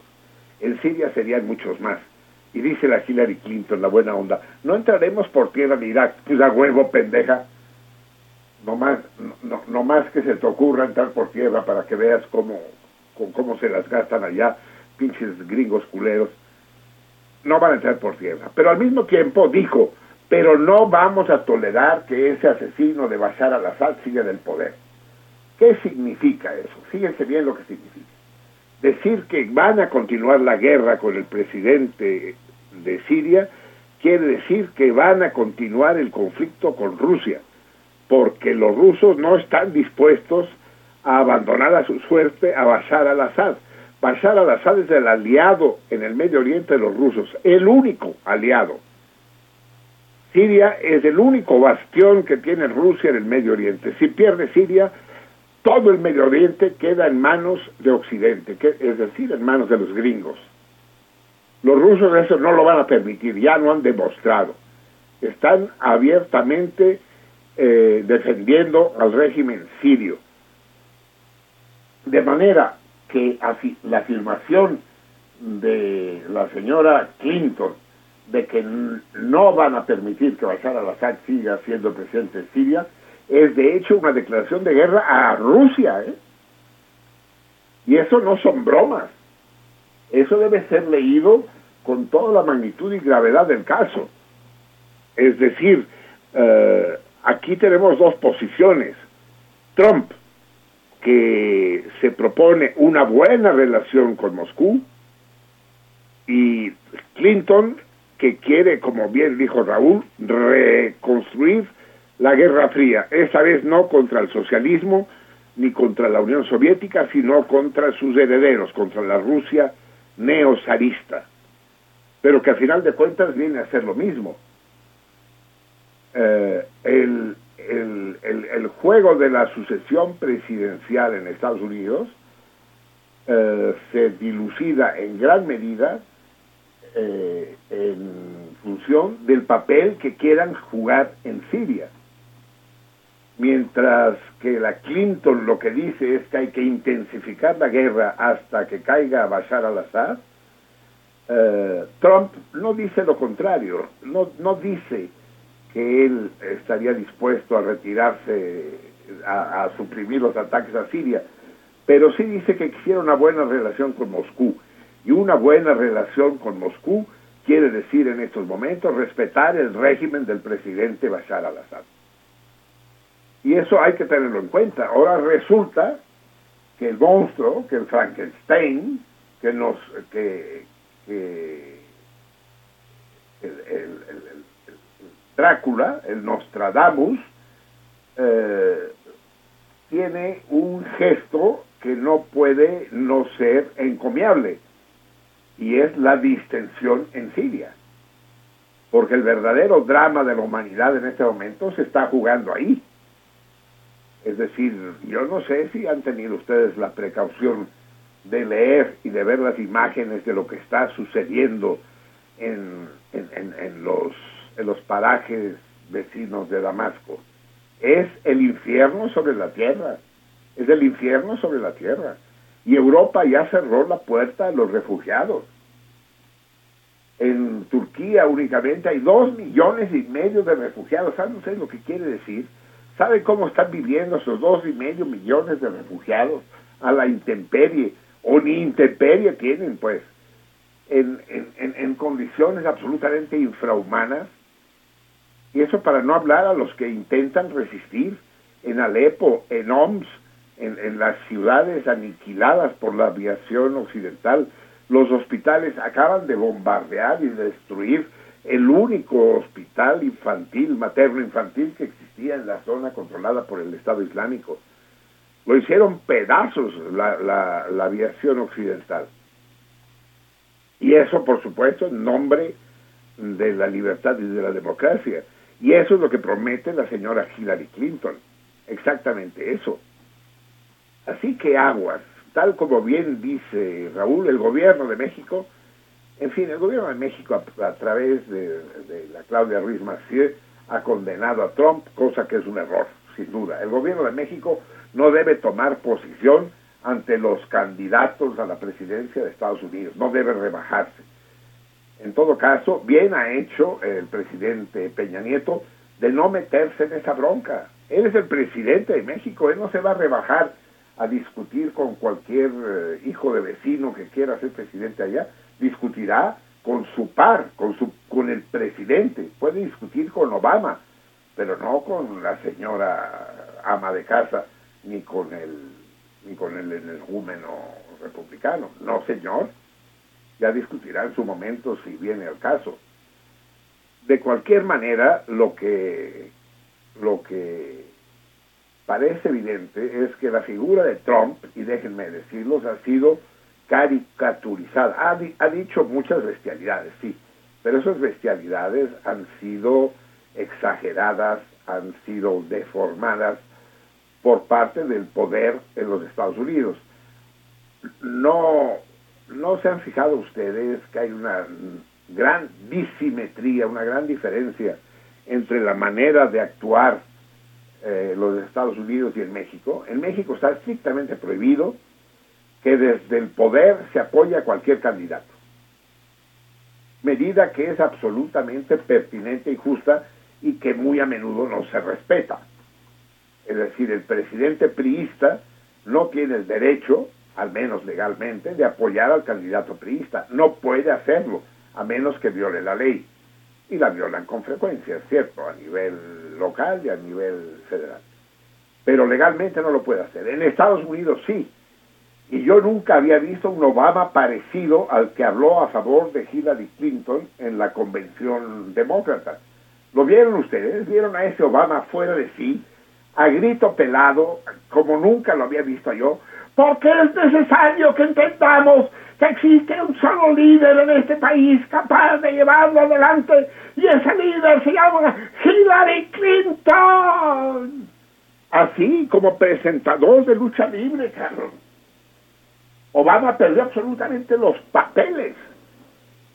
Y es que resulta que eh, para el para el futuro político, no solo de Obama, sino de su proyecto y de los Estados Unidos, el triunfo de Hillary Clinton es indispensable. Están enloquecidos. De hecho, recuerdan ustedes que salieron a la luz toda una serie de comunicaciones del Comité Nacional del Partido Demócrata en el que se apoyaba abiertamente la candidatura de Hillary violando los principios de neutralidad que corresponden al Comité Nacional, en contra de Bernie Sanders. Y los partidarios de Bernie Sanders denunciaron esa maniobra inaceptable. Y en cambio Bernie Sanders lo obligaron a doblar las manitas y a empinarse para que se la pudieran zambutir con todo y vaselina. Y Sanders dio su apoyo a Hillary, a pesar de haber sido eh, abusado y trinqueteado de esa manera. Es obvio que el poder del imperio necesita el triunfo de Hillary Clinton. Y ese triunfo estaba asegurado si no fueran tan pendejos. Pero ellos olvidaron la frase, ellas, aquella tan conocida del francés Leo Citrón, que dice, hablen mal, pero hablen de mí. Lo importante es que hablen de uno. Así funciona la democracia. Uno no vota por quien considera bueno, sino uno vota por quien le suena. ¿Entienden, salmones? Se vota la inmensa mayoría de la gente, los, los feligreses que asisten al Padre de Sufrir, votan por aquel nombre que les suene más. Eso es el 90% de los votantes. Y quien suena más en Estados Unidos en este momento es Donald Trump porque ha ocupado diez veces más espacio en los medios que Hillary Clinton. Y todo el discurso de Hillary Clinton en la convención fueron ataques contra Trump. Habló mal, pero habló de él. No paró de hablar de él, no paró de hablar de él. El personaje central de la convención demócrata eh, en Filadelfia fue Donald Trump. Y eso quiere decir que son bastante idiotas, son bastante taraditos los güeros, y en particular los güeros demócratas. Trump se refiere poco a los republicanos y a Hillary Clinton, como que la ignora un poco, como que la ningunea. Pero al revés están como desesperados, están asustados, porque Trump como Sanders parecían dos botargas, ¿no? Dos paleros, dos comparsas. Uno a la izquierda, una izquierda fresa, una izquierda tímida, así como es la izquierda en Estados Unidos hoy en día, después de que, le, que le dieron en la madre la izquierda dura hace un siglo. La gran izquierda revolucionaria gringa fue de las más importantes del mundo y la aniquilaron, la masacraron a balazos, con cárcel, con persecución, con represión brutal. Pero el movimiento anarquista y comunista gringo, el movimiento sindicalista gringo, fue importantísimo. Pero entonces llegó Jofa, el Fidel Velázquez de allá, y acabó el sindicalismo. Y, fusilaron y, encarcelaron a todos los, activistas, desde Saco y Vanzetti ¿cómo se llamaba el sueco? Sí. Eh, y entonces quedó una izquierda, una izquierda deslavada, una izquierda descafeinada, que es la que representa Sanders. Una izquierda buena onda, de, que los pobres sean menos pobres y los ricos sean menos hijos de la chingada y que gasten menos agua en sus albercas. Eh, y, y finalmente eh, Sanders pudo hacerle problemas a la Clinton al punto que tuvieron que hacerle trampa para sacarlo de frente. Pero la botarga que realmente se erigió en un problema real es Trump, porque efectivamente el fenómeno Trump es muy parecido al fenómeno de Hitler, al fenómeno nazi, porque eh, la base de su discurso es la grandeza de los Estados Unidos, el orgullo de ser gringo de la misma manera que el discurso de Hitler se basó en el orgullo de ser alemán. Y para eso construyó el antisemitismo y construyó la raza aria y, y el Deutsche Überale. ¿Saben ustedes que por primera vez hace unos meses se cambió el himno alemán? Que el himno alemán seguía siendo el mismo himno nazi, Deutsche Überale, que es decir, Alemania en todo el mundo, Alemania por todas partes, Deutsche Überale. Eh, finalmente lo cambiaron, ese, ese pinche lema imperialista, agresivo, intolerable. La mayoría de los himnos del mundo son defensivos, como el nuestro, ¿no? Si el extraño enemigo uh, osare mantillar con su planta de suelo. Pero el himno alemán no, no es defensivo, no era defensivo, era ofensivo, ya lo cambiaron. Bueno, pues Trump también lo que promete es la grandeza de los Estados Unidos Trump dice, estamos jodidos y queremos dejar de estar jodidos. Igual que Hitler. Y Hitler ganó, le funcionó. Y, yo, yo estaba absolutamente seguro de que, de que Hillary iba en caballo de hacienda. El ridículo de derecha y el ridículo de izquierda. Y en medio esa buena mujer. De lo único que servían es para hacer presentable una candidatura que no es creíble porque aquí entre nos, la buena señora Clinton es una ama de casa, no es creíble como jefa de Estado, no se la cree nadie, no tiene presencia, no tiene carisma, no tiene carácter. Es una, su único mérito es haber sido esposa de, del señor Bill Clinton y haber tenido el talento de no mandarle la chingada cuando le mamaron la verga al esposo en el Salón Oval yo me pregunto ahora si llegan a la Casa Blanca, que es posible que lleguen, ya no sé si es probable, pero es posible, y están juntos en el Salón Oval Bill, el, primer consorte, y, y Hillary, la primera mandataria, juntos en el Salón Oval, yo me pregunto si podrán olvidar aquel incidente.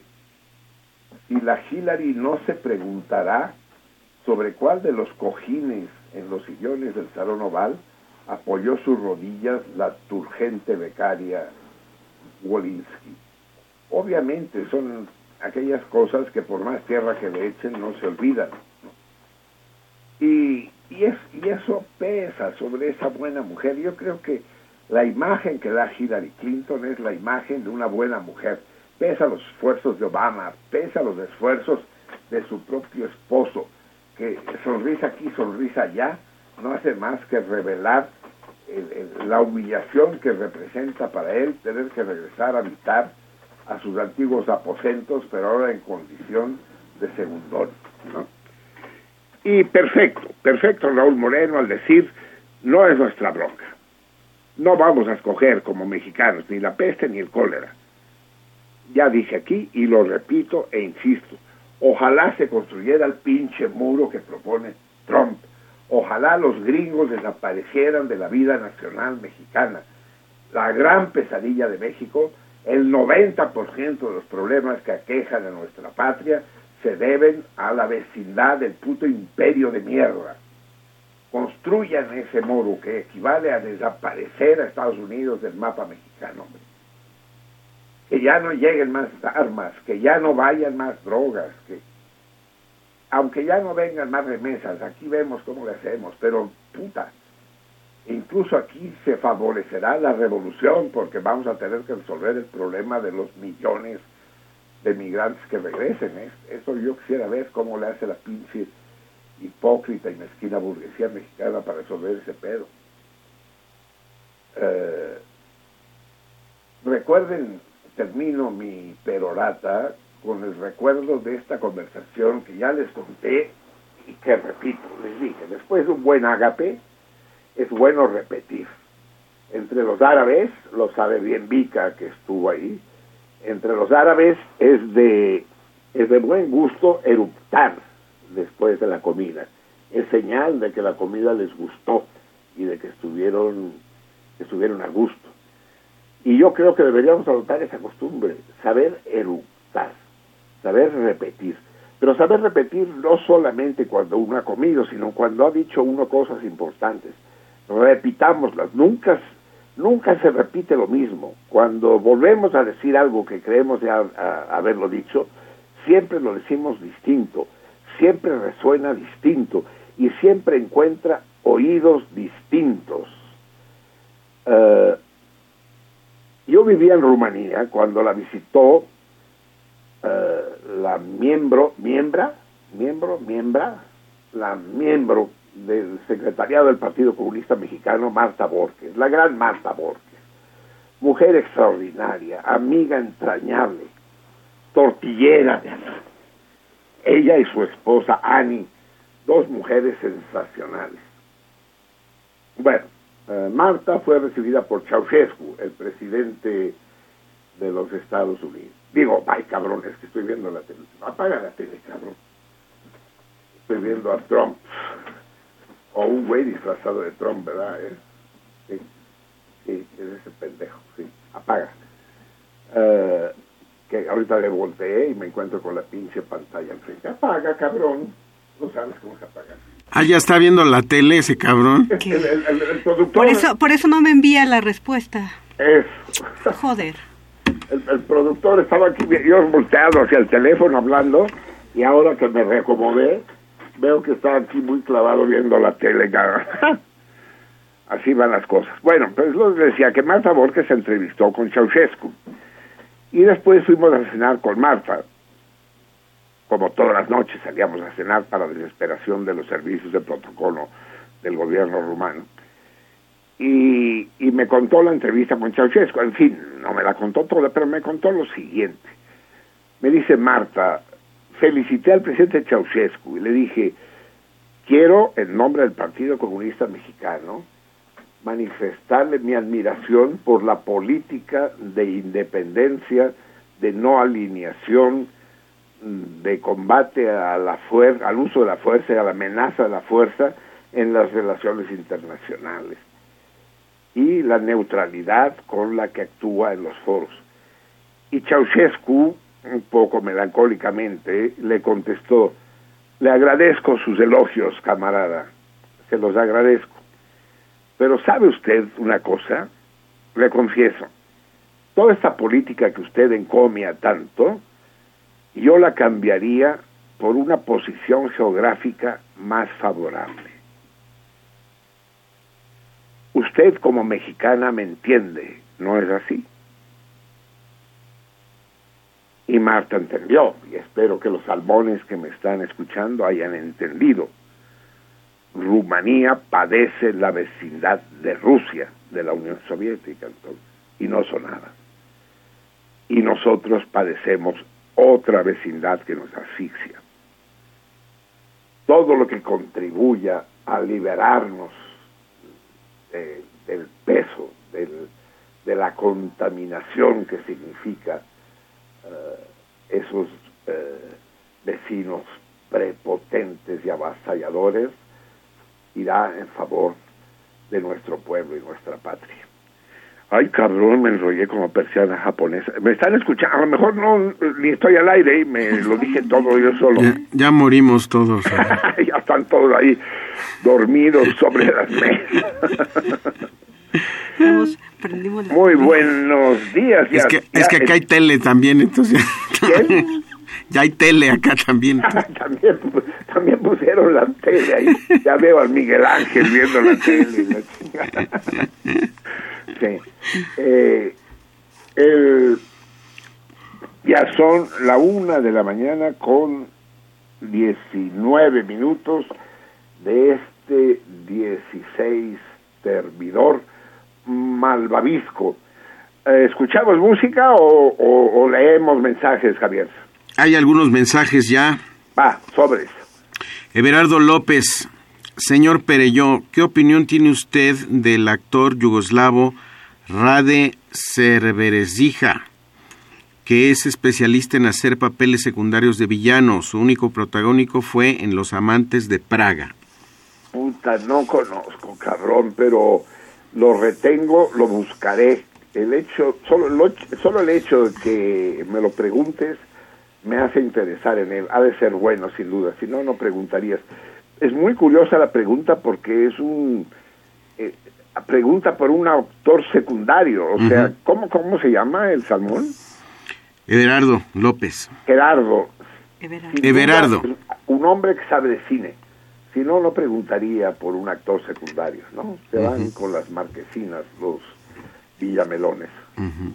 Benito Díaz Contreras, que se alivie pronto el vago este, contesta el torito. ¿Por qué, ¿Por qué me desean mala suerte?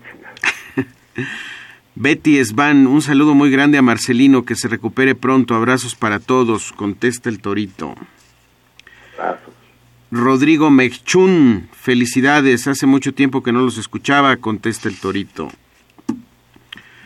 Betty Esban otra vez, le mando un abrazo muy afectuoso a Marcelino con mis mejores deseos de que se recupere muy pronto. Quiero cambiar mi respuesta, el torito. Bueno, cambiada pues. sí, tenlo, tenlo en cuenta para que no sean dos, sí. Manuel Munguía, Ah, espérense que me, acuesto, me recuesto bien, me acomodo, tomo una copa. Avanti, Manuel.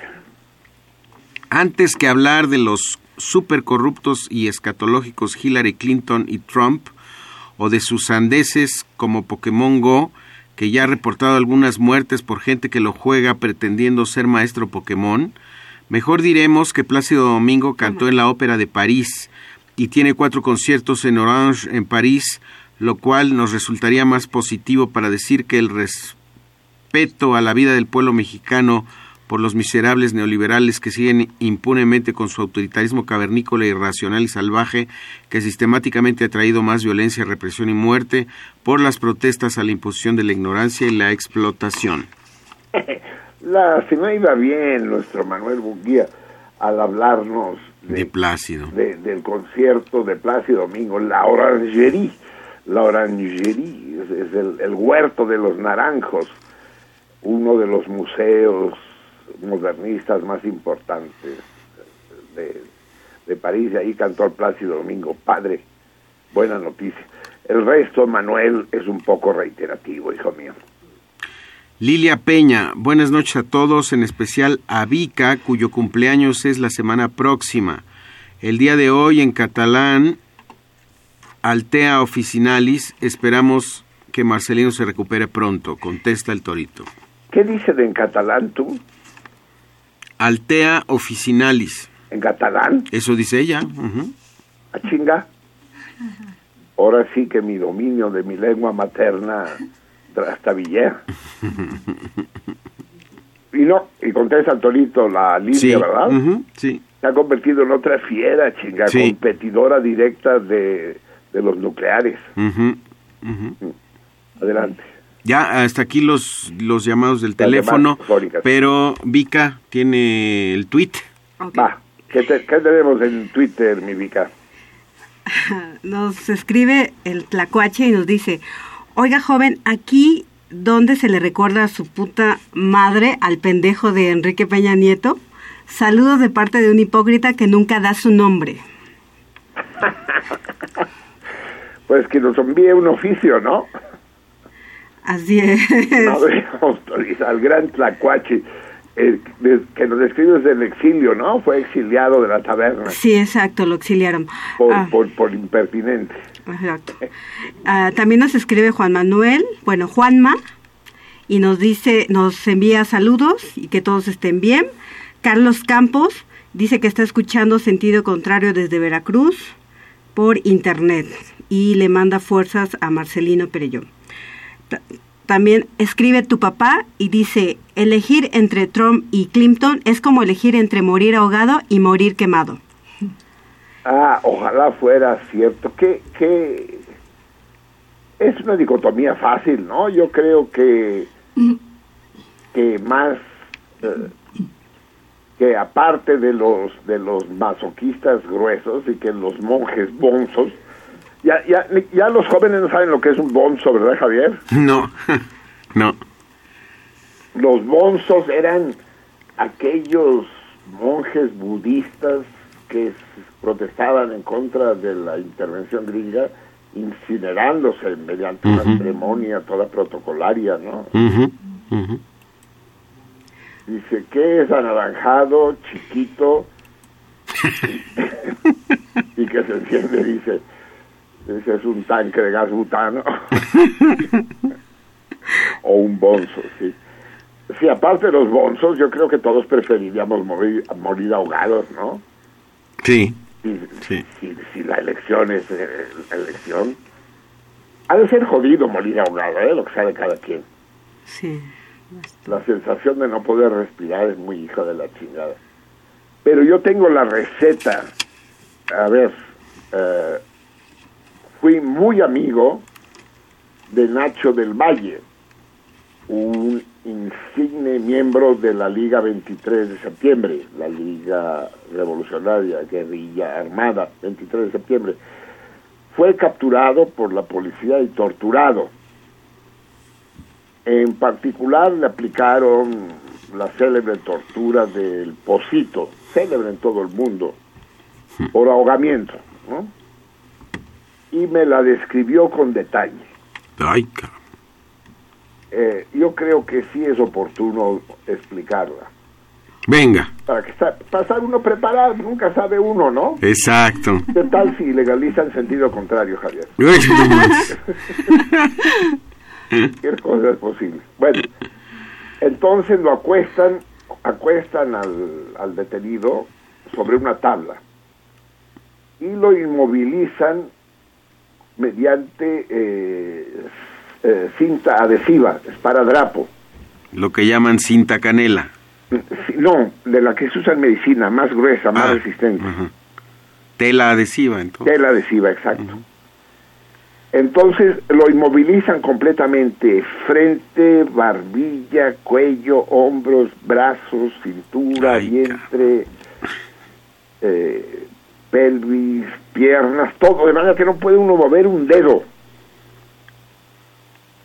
Y ya que está uno entablado, así dicen, entonces entre cuatro cargan la tabla y lo meten a uno de cabeza en el, en el tambo de agua En el pozo. y lo retienen un tiempo ahí, ¿no? Después del cual, un tiempo más, eh, más allá de lo razonable, lo sacan cuando está a punto de ahogarse. Hay un médico que asiste a la tortura y que tiene conectados un estetoscopio y un tensonómetro para, para que no se les muera el condenado y que es el que indica cuándo deben sacarlo del agua, ¿no?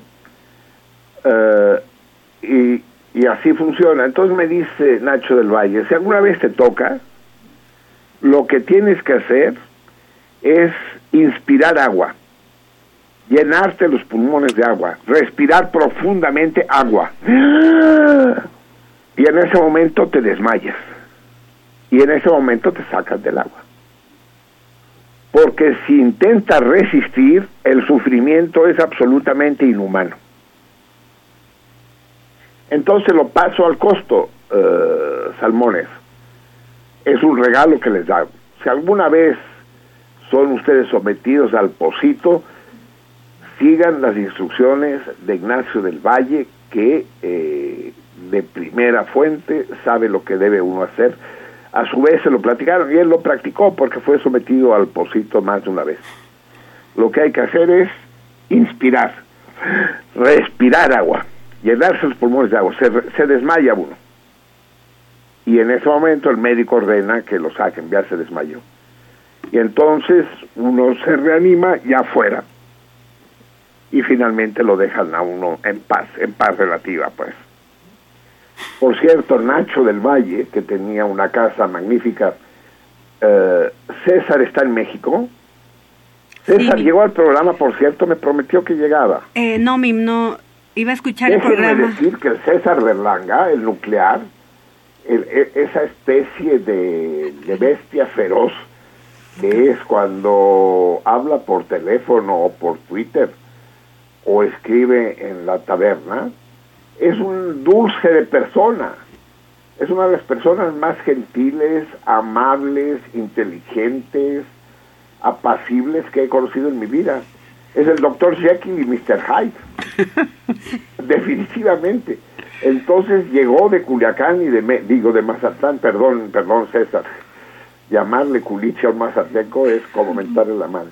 Llegó de Mazatlán y de Mérida trayéndome camarones, cervezas artesanales, camarones de todos, Tamaños. camarones con antenas, eh, ¿cómo les dice? Bigotones, eh, en fin, un festín, un festín. Y prometió que estaría ahí el César Berlanga. La- No, no ha llegado. No, que porque llegó. como sabía que no ya iba... salió hacia, Ujú. hacia las Sinaloas. Eh, César, eh, Nacho del Valle era mazatleco, eh, el matemático, y nos hicimos muy amigos en Barcelona, nos asaltaron juntos. Eso es una de las grandes eh, instancias de la vida que lo hermanan a uno. Ser asaltado junto ya eres hermano de asalto con alguien, lo cual es un lazo indisoluble. Eh, y y una vez que fui a Mazatlán de visita, dije, pues nos quedamos en casa de Nacho. Busqué la casa de Nacho, no había nadie, no estaba Nacho, pero una ventana estaba abierta, nos metimos por la ventana y le ocupamos la casa. Una casa magnífica, gigantesca, muy bien puesta. Y pasamos tres días en casa de Nacho sin que Nacho se enterara. Eh, pues bien, poco tiempo después, pocos meses después, Nacho fue atacado en su casa, fue asaltado y eh, balaceado, asesinado. Quién sabe si eran viejos eh, viejos agravios de la liga o fue un asalto simple, como le metieron un balazo en el ojo y sobrevivió. Eh, se fueron los asaltantes y él con el tiro en el ojo tuvo tiempo de llamar a amigos pidiendo ayuda y a la Cruz Roja. Solo que cuando ésta llegó ya había fallecido. Mi homenaje, mi recuerdo emocionado para este gran hombre, este héroe desconocido que fue Ignacio del Valle. Tenemos más twitters, mi Vican. Sí, eh, nos escribe Aldar Adame. No, no escucho ya. nos escribe Aldar Adame. Sí. Manda saludos y pasa lista. También Cashbo 7. El gran Cashbo. Ajá. Nos dice, buenas noches, les aviso que por lo menos en la transmisión por, por internet se oye muy lejos el maestro. Sí, mierda. Bueno, A ver, lo voy a acomodar mejor. Ustedes en estudio en cabina me escuchan bien. Perfectamente. Sí, aunque yo venía escuchando por, por internet y se escuchaba perfectamente bien, ¿eh? También nos escribe Oscar Bell y dice, más que clara la narrativa creada por el aparato gubern- gubernamental gringo, el malo es Putin y Rusia. En House of Cards ya se vio. Creo que es una serie de televisión o Sí. algo así. Sí, es de esta serie de HBO, de estas No, es de Netflix. de Netflix. Ajá. Sí. Eh, eh, esto que está sustituyendo las series tradicionales, ¿verdad? Y es tanto de televisión como de internet. También nos escribe Ernesto Bernal y nos dice, ¿el himno alemán sigue siendo el mismo? Deutschland, Deutschland über alles in der Welt. En serio, yo leí que lo habían cambiado. Bueno, pero no todo lo que uno lee es verdad, hay que checar eso. Y, y dice él mismo, Ernesto Bernal, dice, tras la reunif- reunificación de que propuso usar el himno, el himno de la RDA, ¿Mm? Auferstanden aus Ruinen. ¿Qué quiere decir, Javier? No tengo la menor puta idea. Es la mejor manera de hablar una lengua. ¿Tú sabes? Pero la, pero la República Federal Alemana lo rechazó, dice. Ajá. Pues sí, típico. Pero el hecho de que no entiendas el himno de la República Alemana Socialista, la República Democrática Alemana, es la mejor manera de que te guste. Porque luego cuando uno entiende las cosas, No te gustan. sí, el grave error de la de Bellas Artes fue subtitular las óperas. Bueno, sobretitular porque está Sí, arriba, arriba, sí. el- eh, la pantalla con el texto de la ópera, porque una ópera que entiendes te da hueva, porque son historias absolutamente ridículas. Pero cuando uno no entiende la ópera es bellísima, sí. Sí, sí. Pero si la entiendes ya, sí. Ya valió más. Dejen, dejen contar un chiste, hoy vengo chistoso. La Eh, un perro de Alemania Democrática, es que si no lo cuento, ya, ya, ya de hecho ya es extemporáneo, cuando Bueno. existían las dos Alemanias. Un perro de la Alemania Democrática logra saltar el muro y pasar a la Alemania Federal bien recibido por sus amigos perros de la Alemania Libre, de la Alemania Federal. Lo reciben y ven, ven a que te calientes un poco, debes haber pasado frío, ¿verdad? Dice, no, no, no, no, no, no tengo frío. Dice, bueno, ven a que a, a darte un baño porque debes venir mugroso, lleno de pulgas. No, no, vengo limpio, vengo desparasitado. Bueno, ven entonces a que comas porque debes venir hambreado y demás. No, no, comí perfectamente, delicioso y demás. Dice, bueno, entonces duerme porque debes estar agotado. No, no, no, no, vengo descansado, es una vida plácida. Dice, dice entonces, ¿a qué chingados te pasaste de este lado, cabrón? Dice, ah, solo que quería ladrar un poco. Ay, no mames. sí, así se llevaban las cosas allá. Siga, mi Mibi, siga. Sí, ah, nos escribe Rodrigo Mechun y dice, hace tiempo no los escuchaba. Marcelino ya se oye viejo, pero más agudo que nunca. Felicidades a todo el equipo. ¿Será porque soy viejo tú? Igual. Solo que sea eso. Y bueno, responden al torito Brenda Odette, Ágata, Clau, Elsa Rodríguez y Aldar Adame. Puta, empieza a temerme que me vi barco otra vez. Chingue su madre. Y los que faltan. Ya les voy a preguntar el, el, el teléfono de Claudio Ortega en Lisboa, cabrón. Ese sí. No, también me lo averiguan, sí. ¿Ya? ¿Los tweets ya? Ya. Ya fueron todos los twitters. Eh, ¿Tenemos Facebook? Vamos a ver, eh, laberinto. Bueno, eh, tenemos respuestas al torito de Enrique Martínez, de Lucía Villarreal, Daniel Flores Monroy, Hidalgo Garduño Gabriel, eh, de Esa- Henry Neribel. Viene por sus fueros. de Henry Neribel, que además dice, hola, buenas noches, saludos a Marcelino, deseo que se recupere, pero que no nos avise y que siga disfrutando los eh, mimos que recibe. Eso, que me cure, pero que siga yo en la cama. Eso es lo mejor que puede uno hacer. Gladys Valencia eh, eh, contesta el torito y dice buenos días, un saludo desde el bello puerto de Mazatlán, Sinaloa, a todo el equipo de sentido contrario. Otra mazatleca, Salmona. Julia Leticia, perdón, Saludos de retachas allá. Julia Leticia Menes Nava, Más, más eh, nuclear. Ajá, ella dice, bueno, contesta el torito y dice abrazos a todos en el estudio. Cristian García Ojalá a mí Vega. que me lleve la chingada, pinche Julia. Sí. Cristian García Vega eh, contesta el torito y manda saludos a todos. Cris Ra dice buenas noches, contesta el torito. César Berlanga eh, saluda y contesta el torito. Aparte, Enrique Y Martínez. no dice César dónde anda. Este.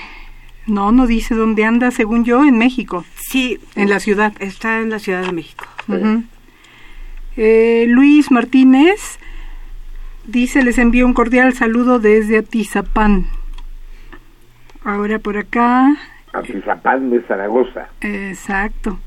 Carlos López López dice, después, eh, después de que empecé a trabajar en 2008 y ya no pude escuchar el programa, platiqué con Alberto un par de veces. Me regaló dos discos de ¿Qué Alberto? ¿Qué. Alberto tú? Justiniani, después Ah. lo nombra. Ujú. Me regaló dos discos de Sostakovich. Tiempo después hablé a Radio UNAM y me dijeron que había muerto. Me gustaría que recuperaran la voz de Justiniani para poder guardarla. Se los agradecería mucho. ¿Y cómo Sí, Javier, vamos a hacer eso. Vamos a conseguir en Fonoteca. Carlos López López. Vamos a hacer, Javier, un, Ah, una búsqueda en Fonoteca, ¿no? De alguna grabación un- mínimamente larga del gran Alberto Justiniani. Y le hacemos un homenaje en el aniversario de su fallecimiento o algún aniversario nos inventamos, ¿no? Claro.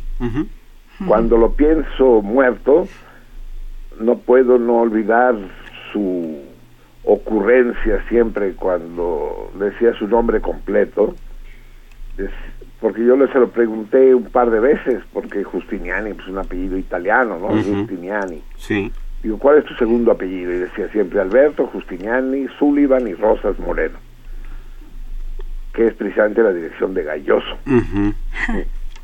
el gran Justiniani, sí, Alfonso. justo recuerdo. Ah. Alfonso de Alba A dice, ay güey, en verdad, en el caso del señor Valdemar, Edgar Allan Poe hace hablar al cadáver de un moribundo que consiente ser hipnotizado in articulo mortis, un poco antes de su propio deceso. Así mismamente se escuchó la conversación telefónica entre Marcelino, Perello Valls y Doña Lupita.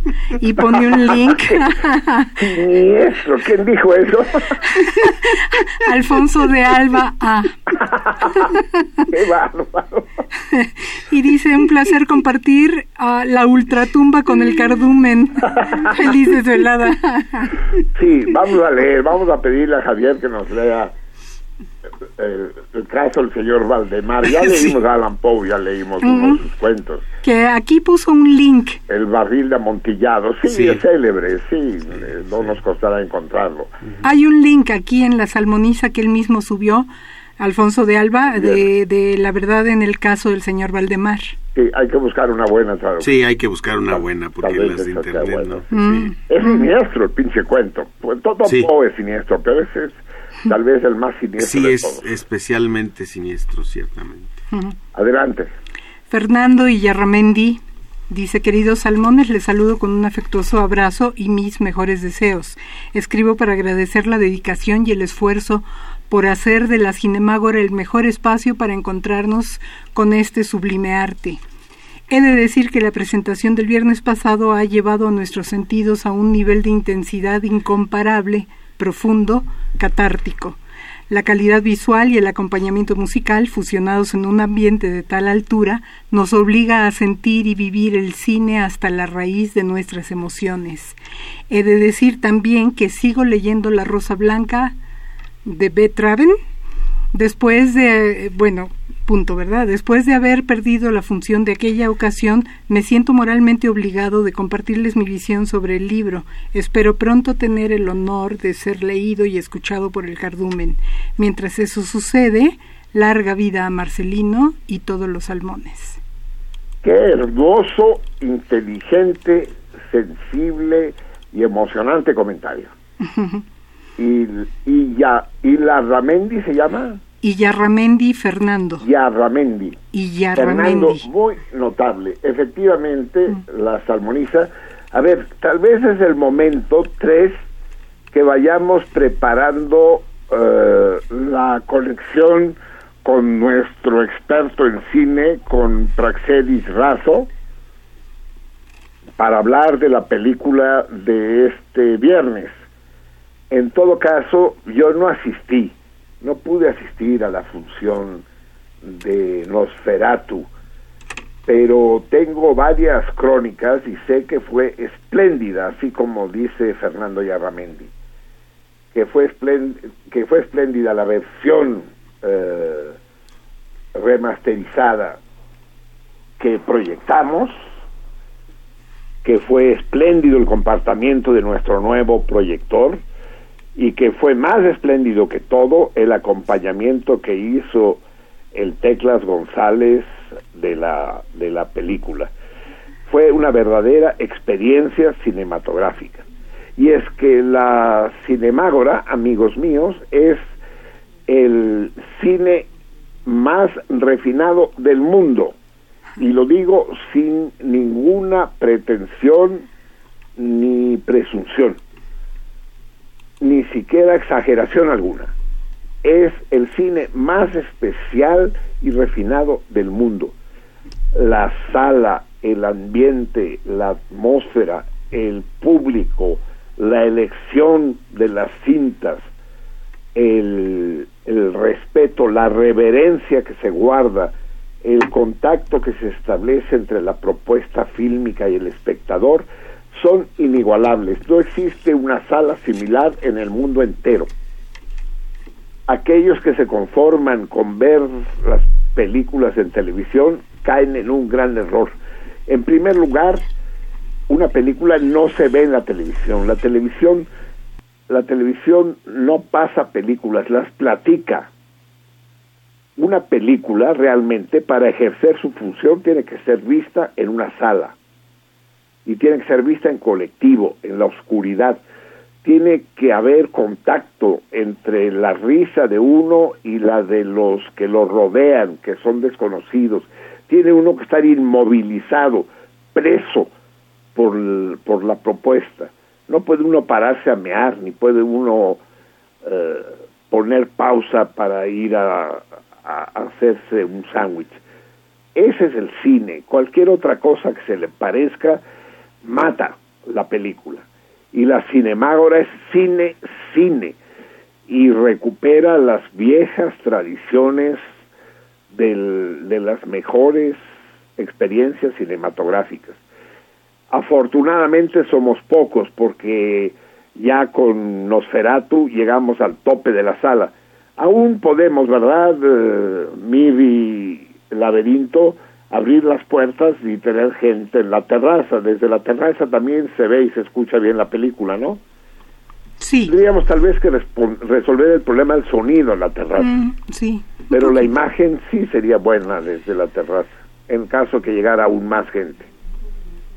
Pero es que no queremos mucha gente, queremos queremos la gente necesaria, queremos, como dijo Javier hace un momento, interlocutores, no necesariamente cinéfilos, queremos ser una fábrica de cinéfilos.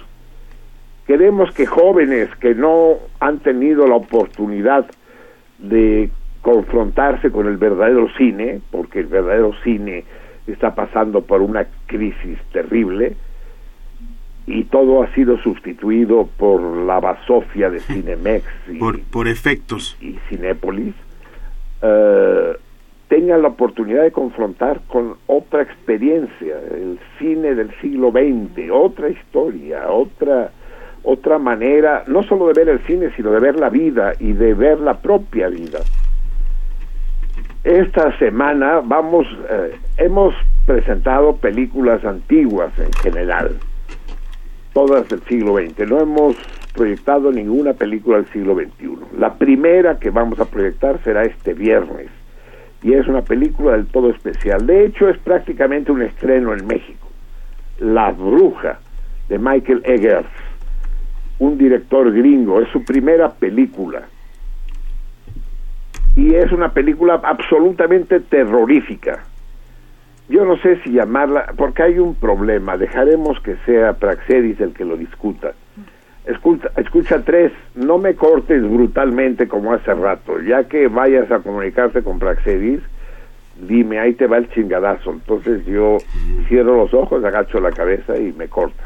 Mientras leo, tengo unos eh, pendientes. Ay, ay, ay, a- ahorita te doy chance, déjame terminar el rollo. Eh,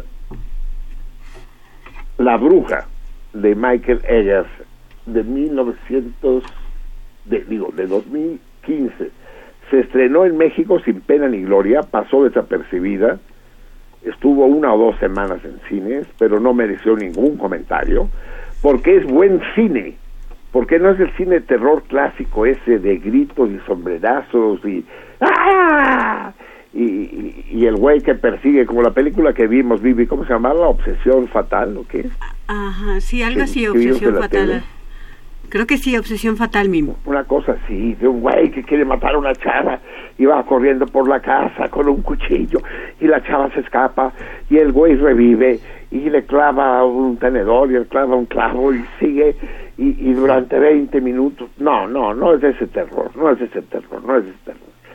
Es, es otra cosa, ah, es una cosa más parecida para que sepan a lo que se atienen a Madre Juana de los Ángeles, muy distinta, muy distinta, pero pero es buen cine, buen terror, buen eh, es, es un problema de establecer la diferencia entre el miedo, el susto y el terror. Yo diría que las películas gringas llamadas de terror son películas de susto, son películas de sobresalto eh, a través de la música, a través de los gritos, a través de la estridencia, de, De los cierto suspense barato. No, el, el verdadero cine de terror es, es un miedo medular que tiene que ver con, con, con la situación, con la estructura, con, con la personalidad de los personajes, con la atmósfera.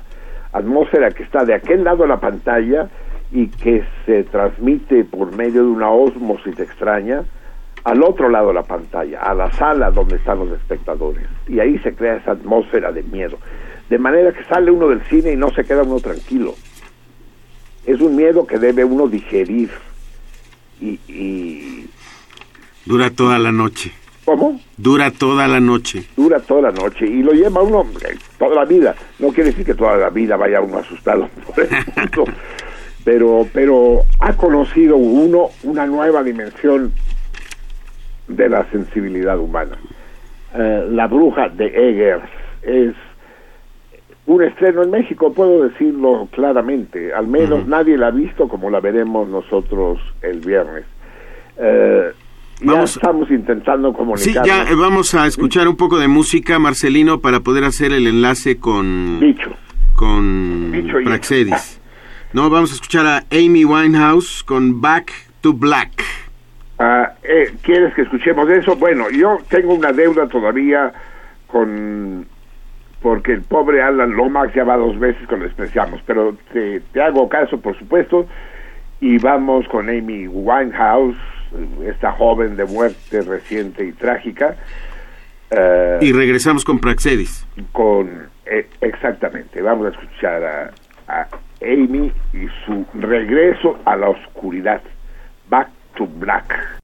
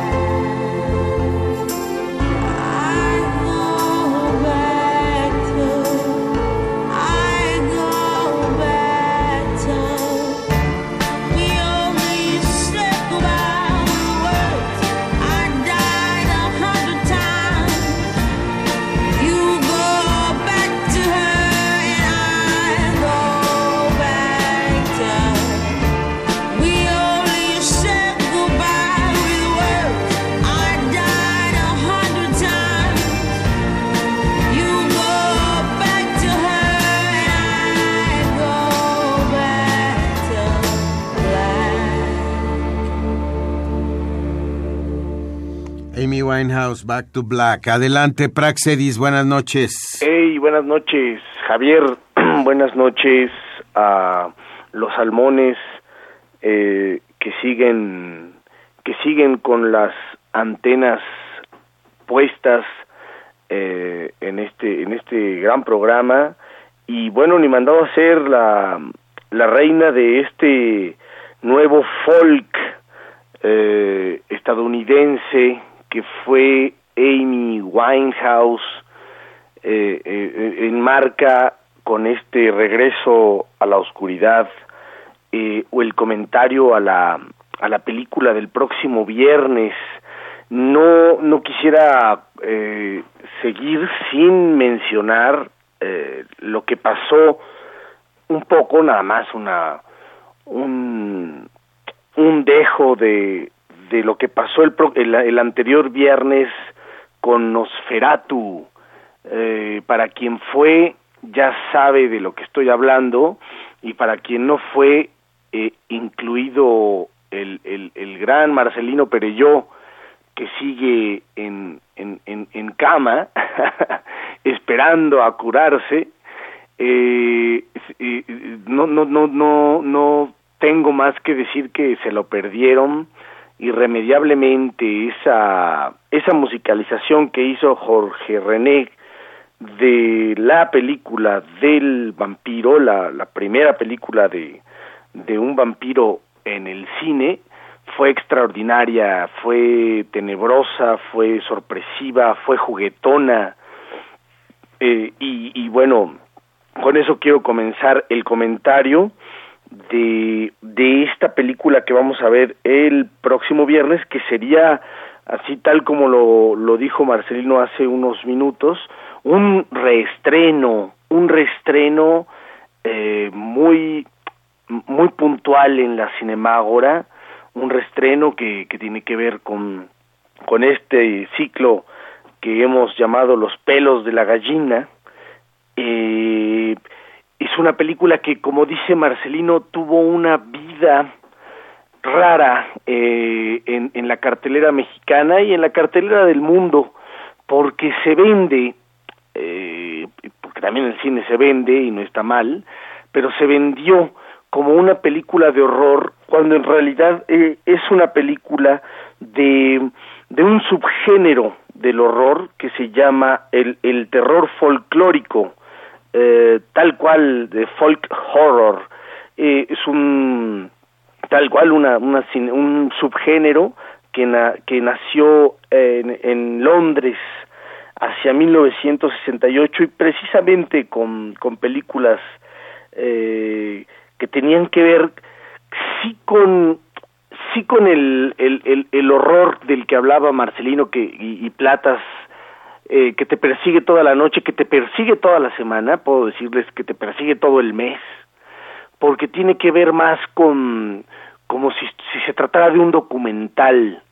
Eh, es, es, es, es algo tan sutil eh, que es, es, es una el escenario es más importante que lo que se cuenta en el folk horror Eh, y en este caso en la bruja pasaba eso. Eh, es una película muy sutil y, y muy- que se hila con finas imágenes eh, muy pacientes de la naturaleza, de una versión de la naturaleza de, de los 1600, estamos eh, alrededor del año de 1630, 1640, en Nueva Inglaterra, llegan los primeros colonos, eh, hay un, misterioso prólogo fascinante que tiene que ver más con la sugerencia de, de esta justicia extraña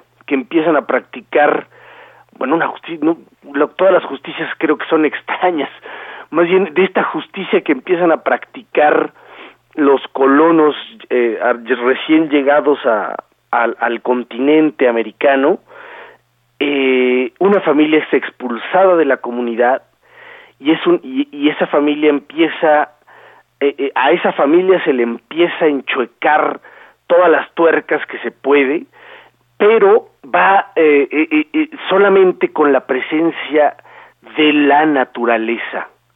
Es la naturaleza que va a hacer que, que esta familia expulsada, que eso sí nos enteramos en el primer minuto de la, de la película, expulsada de una comunidad, eh, empiece a tergiversar todo lo que ve. Y esta película empieza a tener un, un, un, pues un discurso que se que por un lado va hacia hacia esta hacia el terror que uno mismo va puede crear que, uno como espectador está eh, haciendo teniendo esa expectativa de que, de que claro pues la, la película tiene además se llama la bruja eh, es un arquetipo. Y por otro lado empieza a lindar con con una película que tiene mucho más que ver con eh, con lo que ellos con los con lo que los personajes están creyendo están construyendo en su fe. Es en ese sentido como como también ya lo mencionó eh, Marcelino una película hermana de, de, de las de las de la, de la película polaca que abrió este ciclo eh, de los pelos de la gallina y, y, y- y tiene todo que ver con, con, con una película artística, con una puesta en escena pues eh, pues más más parecido a a, a, a una cosa que, que, se llamó El hombre de mimbre de 1976 o eh, un, un campo en Inglaterra de- recientemente estrenada en 2013 hace tres años apenas que por supuesto con que con cualquier película ya no digamos las brujas de Salem con la que también se llega a comunicar esta película eh, ya veríamos el viernes en qué sentido se, se, se, se comunica, hay vasos comunicantes con ella, con, con, con la obra de teatro y luego por supuesto con la película. Pero es una película que linda con una película de que, que tiene que ver con un documental de la naturaleza que con eh, el espectro del arquetipo de la bruja. Entonces, ¿tuvo una vida rara en las carteleras? Sí, porque la fue a ver gente que esperaba ver al arquetipo, ver a, a, a um, además si ves si ven el si ven el tráiler, si ven la, la publicidad, estamos hablando de la juventud frente a frente a los colonos eh, viejos, estamos hablando de la de, de niños que siempre llevan una carga de misterio y estamos hablando del bosque, ese escenario genial que, que por sí mismo habla, que son líneas eh, verticales eh, acusando en medio del gris, líneas negras acusando en medio del gris eh, todo todo lo que se presente frente a ellas. Eh, y, y, y, y, y, tenemos vamos a tener entonces un documental de la naturaleza inhóspito así tal cual un documental crudo de la naturaleza en tiempos de los colonos, claro, una ficción alrededor de ello, y la gente que fue a ver eso esperaba eh, saltar del asiento. Entonces, tuvo un, un público extraño, sí. Yo, yo estuve eh, eh, eh, frente, frente a ese público que reclamaba no haber, eh, no, no, no, no cobrarse con el salto, no cobrarse con, con la extrañeza del terror y, y, y, el público que sí debía haberla visto, que creo es el público que la va a ver este viernes, allá en la Cinemágora, en la Casola, Marsella 45, siempre recordarlo, eh, pues no la vio precisamente por el presupuesto del terror. Es una película en ese sentido mal vendida y que puede tener una una justa revaloración eh, en el restreno que va que va a tener este este viernes. Entonces espero que les haya quedado menos que claro todo lo que todo lo que les aproximé, todas las ideas que les acabo de juntar. Eh, simplemente eh, hay que mencionar también que, que se trata de una ópera prima y que como una ópera prima, como que como cualquier otra ópera prima, eh, es una película eh, que, que, que, que echa todas las carnes al asador. Y no por nada se gana la mejor dirección en el Festival de Sundance de 2015, un festival eh, que, que tiene el, el paradigma de ser pues de cine independiente, de cine al- pues alternativo al- a, la, a la cartelera y este eh, el director que eh, se lo se lo se lo se lo lleva se lleva el premio de mejor trabajo eh, en esta en esta película Robert Eggers que es el, el- se llama el nombre es el nombre de este- del director eh, por por esa paciencia por esa indulgencia que tiene con el público de de ponerlo de, de los pelos de punta ponerle los pelos de punta con el bosque ese ese ese terror quizás sea el más complejo de, de disipar de uno. Yo la vi en mayo, que fue que los meses en que los que estuve en la ciudad, todavía no olvido eh, ciertas imágenes terroríficas de los árboles.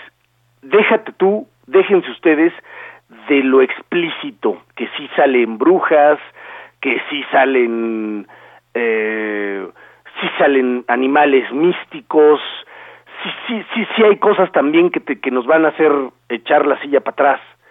Pero lo más importante, lo que no van a dejar de, de, de pensar en, en muchos meses, es en el sonido del bosque eh, y, y- y en, y en las sombras que proyectan los árboles en esta familia de, de, de verdaderos eh, pues sopencos, de verdaderos eh, idiotas que, que, que tratan de conquistar a la naturaleza. Eso es a lo que nos vamos a enfrentar este viernes y de lo que vamos a estar hablando eh, en, en esa, esa, esa noche, querido Javier, querido Marcelino, ¿cómo la ven? Excelente, querido Praxis. Pues estamos pendientes. Nos veremos entonces el viernes en la noche en Marsella 45 entre Nápoles y Dinamarca. Que tengas buenas noches, Prax. Bueno, tenemos aquí la llamada de Martín Catalán a seguir aprendiendo sobre los temas que surgen con los comentarios y las palabras del auditorio. Espero la lectura de Javier. Saludos a todos en el estudio, que Marcelino se mejore. Creo que Adriana tenías un, un comentario pendiente del Facebook, ¿no? Sí, dos, o Dos, de tres, hecho. Dos o tres. Vengan.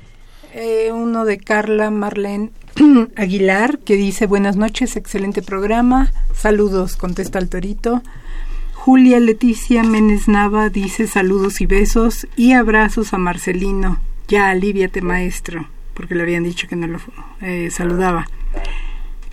Eh, a ver, vamos a ver aquí, porque los perdí.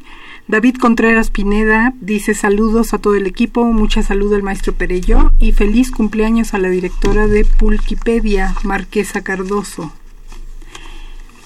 César Aberlanga dice, propongo atiborrar la taberna con el gato, que regrese el tlacuache.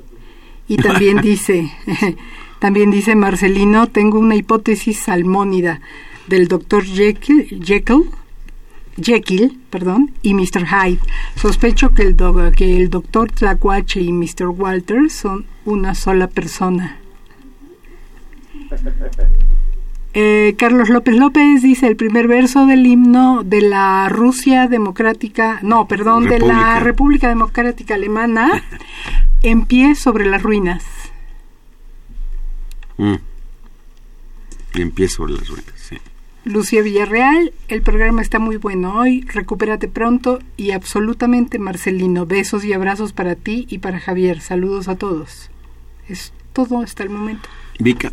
Ok, dice, eh, Oscar Bell nos escribe, la diferencia entre susto, miedo y terror queda más clara con el popular y aclamado chiste del paraguas por el culo.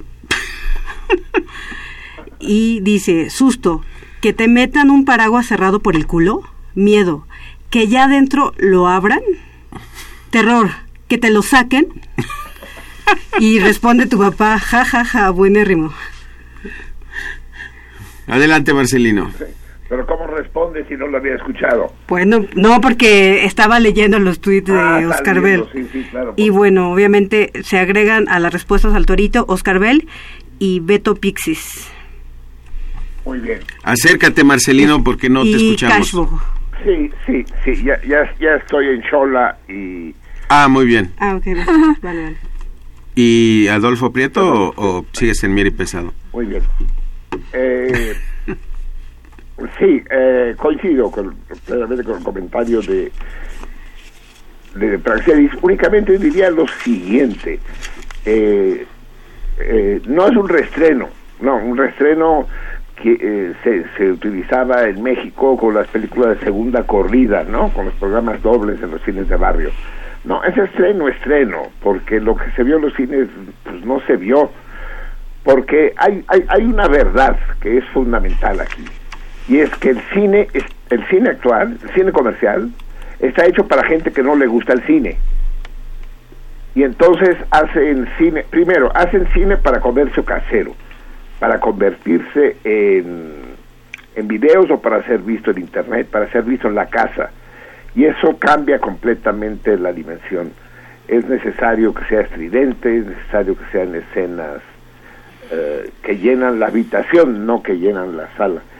Y, y al cine va gente que no le gusta el cine, entonces claro, eh, las buenas películas pues no tienen éxito. Eso mismo pasa con el deporte. Por ejemplo, van a empezar dentro de dos días las, los Juegos Olímpicos, que para mí era la fascinación. Mi vida se paralizaba durante dos semanas con los Juegos Olímpicos, hasta los Juegos Olímpicos de Seúl en 88. Después dejé de verlos. Ya no me interesan, porque están hechos en televisión para la gente a la que no le gusta el deporte. Por supuesto que hay mucha más gente a la que no le gusta el deporte que a la que le gusta. Entonces es mucho más importante el público numeroso que ve la publicidad y que a lo mejor con suerte compra los productos, pero que a la que no le gusta el deporte, entonces se ven solo los goles, solo los momentos culminantes, las canastas espectaculares, la llegada de las carreras, imágenes sueltas, y no se puede ver un partido de waterpolo completo, que es lo que yo quiero. O sea, yo no puedo ver un partido de waterpolo, no lo pasan nunca, tendría que ir a no sé qué alberca, no sé cuándo. Entonces, antes, en los Juegos Olímpicos tenía la oportunidad de ver un partido de voleibol completo, un partido waterpolo completo, una carrera de 5.000 metros completa desde el principio y gozarla y verla y disfrutarla y, y sumergirme en ella. Ahora ya no se puede. Ahora, como el porno, pura acogida, puro orgasmo, puro nada. No hay el ligue, no hay, no, es vacío, ya no. Y con el cine pasa lo mismo. Puro, puro efecto, puro efecto especial, puro... eh, Puras pura explosiones. trampa, sí. puro- pura manipulación. Entonces, el buen cine ya no se exhibe, y si se exhibe, fracasa. Pues sí. Eh, la bruja es buen cine, y por lo tanto, aquellos que, dese- que saben de buen cine, o aquellos que quieren aprender de buen cine, no dejen de asistir. Como dice Praxedis, es una ópera prima de Robert Egger, y es la primera película que hace. La hace solo en tres semanas. No hay ningún actor conocido, todos son actores secundarios, actores de televisión. La, la actriz principal eh, solo había hecho papeles secundarios. Eh, no se usa luz artificial, toda la luz es natural. Es decir, es toda una, toda una experiencia, una concepción del cine, del buen cine, de una propuesta cinematográfica de a de veras. No es para brincar en el asiento, no. Tampoco es para echarse para atrás, como dijo Praxedis. No, es para estar sentados en el borde de la butaca, en el borde de la silla. Es, es un estado de tensión. Digamos que, que, que debemos crear un nuevo género de cine, que es el cine de tensión, no de suspenso, de tensión. De, de, dijo Stephen King, el maestro del terror, autor de innumerables películas, bueno, de obras que después fueron películas de terror. Él es escritor, no cineasta. Dijo Stephen King, es la película más aterrorizante que he visto en mi vida. Con eso les digo todo. Y las críticas, busquen las críticas en IMDB, en, en Internet, y se darán cuenta de qué, de qué se trata. Es algo distinto, es algo nuevo, es una nueva perspectiva del miedo. Me gustó mucho el chiste del paraguas, es realmente bueno. Yo conocía otro distinto, una variante, que no tiene que ver con paraguas. Dice, ¿cuál es la diferencia entre miedo y terror? Miedo es la primera vez que no llegas al segundo. Y terror es la segunda vez que no llegas al primero. Ahí se las dejo. Bueno, nos esperamos en la Cinemágora, Masía 45, el viernes a las 8. Eso sí, aguas, vamos a empezar a las 8 en punto, en punto, en punto. Se va a abrir las, la puerta de la sala al cuarto para las 8. Al cuarto para las 8 la gente entra, se acomoda, pide lo que tenga que pedir. Una cosa importante, Salmones, lo voy a repetir, bueno, no sé si lo voy a repetir porque no sé si voy a poder ir, pero si puedo ir lo voy a repetir ahí. No lleven comida ni bebida de fuera. Es una falta de respeto. No, y no tiene sentido. No tiene sentido eso. No, no, no, y es mala onda, pues. Eh, consuman lo que ahí se ofrece. Tal vez es más caro que en la miscelánea, pues sí. Pero, Pero es mucho de todos mejor. modos es parte de la propuesta. De todos modos, el precio que nos va a hacer Guillermo es mucho más barato que el precio normal de consumo en, el, en la casola. Y, y vamos a empezar a las 8 en punto. Lleguen, entren a la sala al cuarto para las 8 y a las 8 empieza la fiesta, una fiesta siniestra, ciertamente, pero fiesta al fin. No se van a olvidar. Bien, amigos míos, son ya las 2 con 8 y es el momento de hacer la lectura, porque o ahora o nunca. Eh, vamos a leer, hoy le voy a pedir a Javier que lea nada menos que a James Joyce. Pero no esos textos de herméticos abs- absolutamente ininteligibles de El despertar de Finnegan o, o el, o el propio Ulises, no. Eh, la, la literatura privada, la literatura de las cartas. Ya, ya leímos algunas cartas, ¿verdad? Sí. Leímos al gran poeta chiapaneco, ¿cómo se llama? Ay, Sabines. Jaime Sabines, leímos alguna otra carta, leímos la carta de Silvia Plath a su madre poco tiempo antes de morir. Hoy vamos a leer las cartas, una carta de amor de James Joyce a su amada Nora, Nor- Nora Barnaker.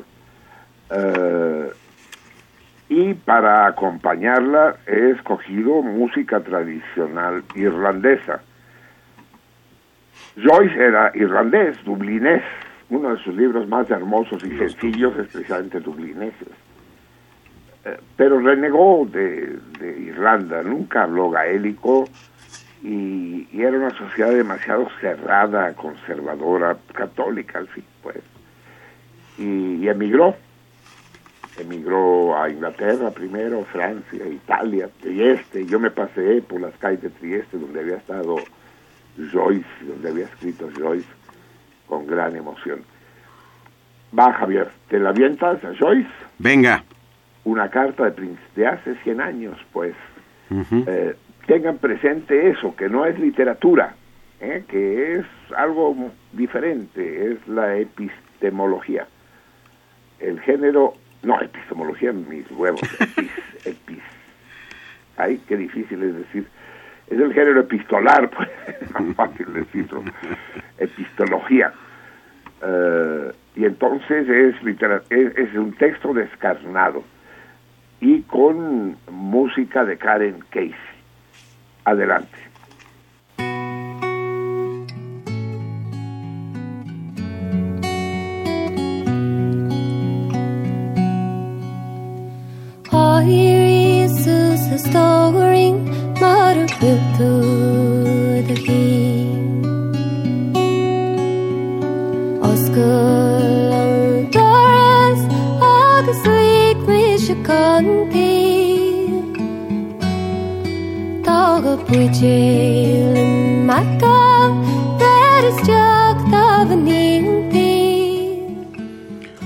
29 de agosto de 1904. 60 de Shelbourne Road. Querida Nora, acabo de terminar mi almuerzo. No tenía apetito. Cuando estaba a mitad del mismo me di cuenta que estaba comiendo con los dedos. Me sentí mal, como la otra noche. Estoy muy angustiado. Perdona esta horrible pluma y este papel tan feo. Anoche debo haberte apenado por lo que dije, pero seguramente será bueno que conozcas cómo pienso sobre la mayor parte de las cosas. Mi mente rechaza la totalidad del actual orden social, así como el cristianismo hogar, las virtudes reconocidas, clases de vida y doctrinas religiosas. ¿Cómo podría gustarme la idea del hogar? Mi hogar fue simplemente un negocio de clase media, arruinado por hábitos derrochadores que he heredado. A mi madre la mataron lentamente, creo, los malos tratos que le daba mi padre, los años de sufrimiento y la cínica franqueza de mi comportamiento. Cuando vi su cara en el ataúd, una cara gris y consumida por el cáncer, comprendí que estaba viendo la cara de una víctima y maldije el sistema que la había hecho su víctima. En la familia éramos 17. Mis hermanos y hermanas no son nada para mí. Solo un hermano es capaz de comprenderme.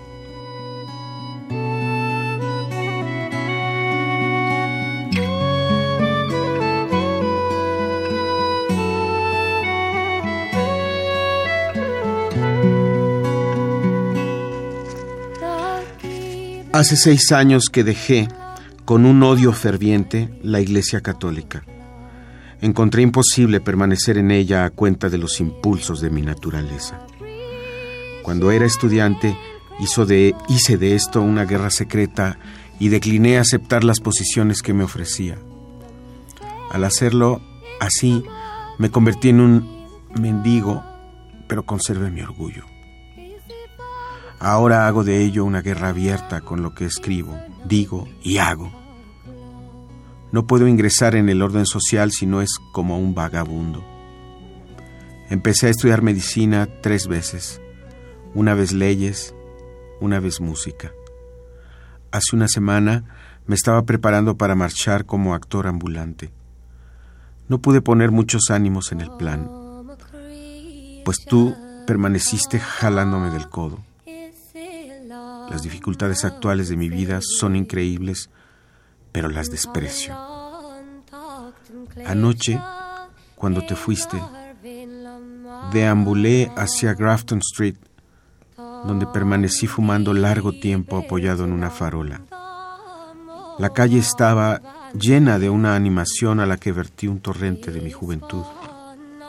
Mientras permanecía allí, pensé en unas frases que escribí hace algunos años cuando viví en París. Las frases son, ellas pasan de dos en dos y de tres en tres entre la animación del bulevar, paseando como gente desocupada en un lugar iluminado para ellas. Están en la pastelería charlando, comiendo dulces o sentadas silenciosamente en una mesa de una terraza o descendiendo de carruajes con un revuelo de vestidos suave como la voz del adúltero. Pasan con una brisa de perfumes. Bajo los perfumes, sus cuerpos tienen un cálido olor húmedo.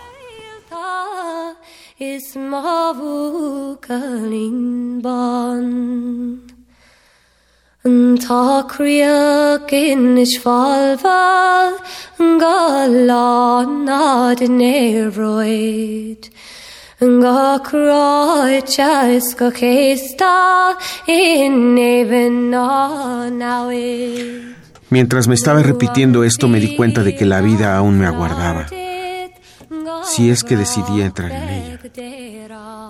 Quizás no podría embriagarme como lo había hecho alguna vez, pero yo aún estaba allí y ahora que soy más juicioso y me controlo más, era seguro.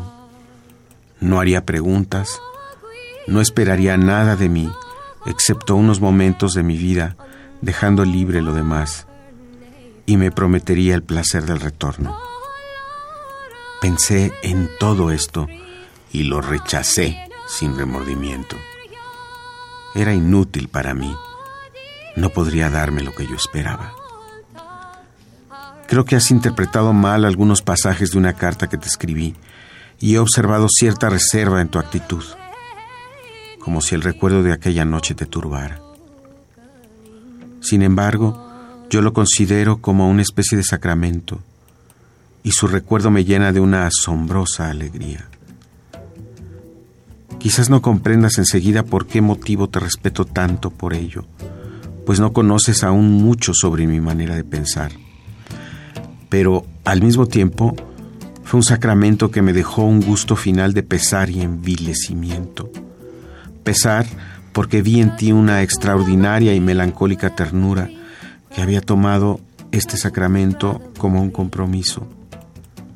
Y envilecimiento porque comprendí que a tus ojos yo era un inferior a una convención de nuestra sociedad actual. Anoche te hablé satíricamente, pero hablaba del mundo, no de ti. Soy enemigo de la bajeza y esclavitud de la gente, no de ti. ¿No puedes ver la sencillez que hay detrás de todos mis disfraces? Todos llevamos una máscara. Cierta gente que sabe que estamos muy unidos me insulta a menudo respecto a ti. Los escucho con calma, desdeñando responderles, pero su última palabra abate mi corazón como un pájaro, una tormenta.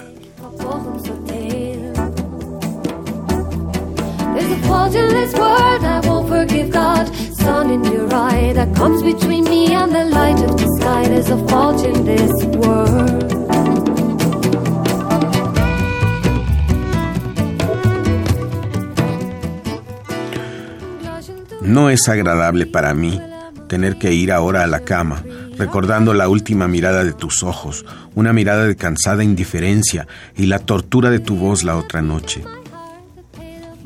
Creo que ningún ser humano ha permanecido nunca tan cerca de mi alma como lo estás tú. Y sin embargo, aún puedo interpretar mis palabras con lastimosa descortesía. Sé de lo que está hablando ahora, dices. Cuando era más joven tenía un amigo a quien me di por completo, en cierto sentido más de lo que me entrego a ti y en otro sentido menos. Era irlandés, es decir, me traicionó. No he dicho ni una palabra de lo que quería decir, pero escribir con esta maldita pluma es un trabajo duro. No sé qué pensarás de esta carta. Por favor, escríbeme, Nora querida. ¿Lo harás? Te respeto mucho, créeme, pero quiero algo más que tus caricias. Me has dejado de nuevo con una duda angustiosa.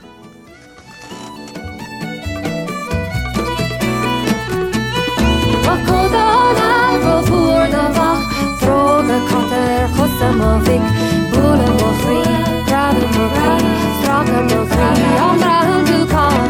fri. Your old man's coat's too big for you, boy. Is born out shoes on the feet of my son. Kicking my heart, breaking my heart, tearing my heart. Are you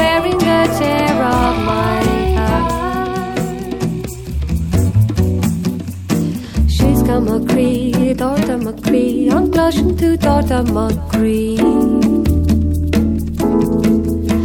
Cúnas McCree, Uignas McCree, an glasin tú Uignas McCree. Gogur McCree, an glasin tú Gogur McCree. Gogur McCree, an glasin tú Gogur McCree. Gogur McCree. I'm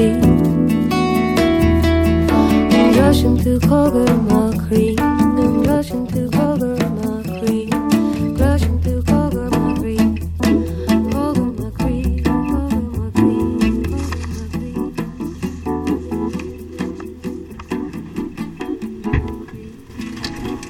Karen Case y la música popular irlandesa y las caras, las caras, las cartas a Nora Barnett en lectura extraordinaria, conmovedora de Javier Platas. Me parecía estar escuchando al propio Joyce en ese tono melancólico, poco desanimado y al mismo tiempo buscando el reilusionarse, reencontrar el amor, la compañía, el calor, el sentido de vivir al lado de Nora. Formidable, Javier. Formidable Joyce, formidable Karen. Bien, amigos míos, es hora de empezar a irse. Eh, hay un punto que me preocupe del que quiero hablar, pero a lo mejor leemos los últimos mensajes si los hay, Javier. Sí, tenemos aquí la llamada de María de Lourdes Gil Valverde. Gracias a Marcelino y a todo el equipo por su profesionalismo. Ojalá que se alivie pronto. Es- somos cualquier cosa menos profesionales. bueno, el único profesional que es Javier. Eh, señora Martita Domínguez, díganle a Marcelino que lo sigo escuchando. No puedo perder un programa de él porque lo admiro mucho y siento mucho que esté malito. Espero que pronto te recuperes y que Dios esté contigo. Hasta aquí las llamadas, no sé si hay tweets.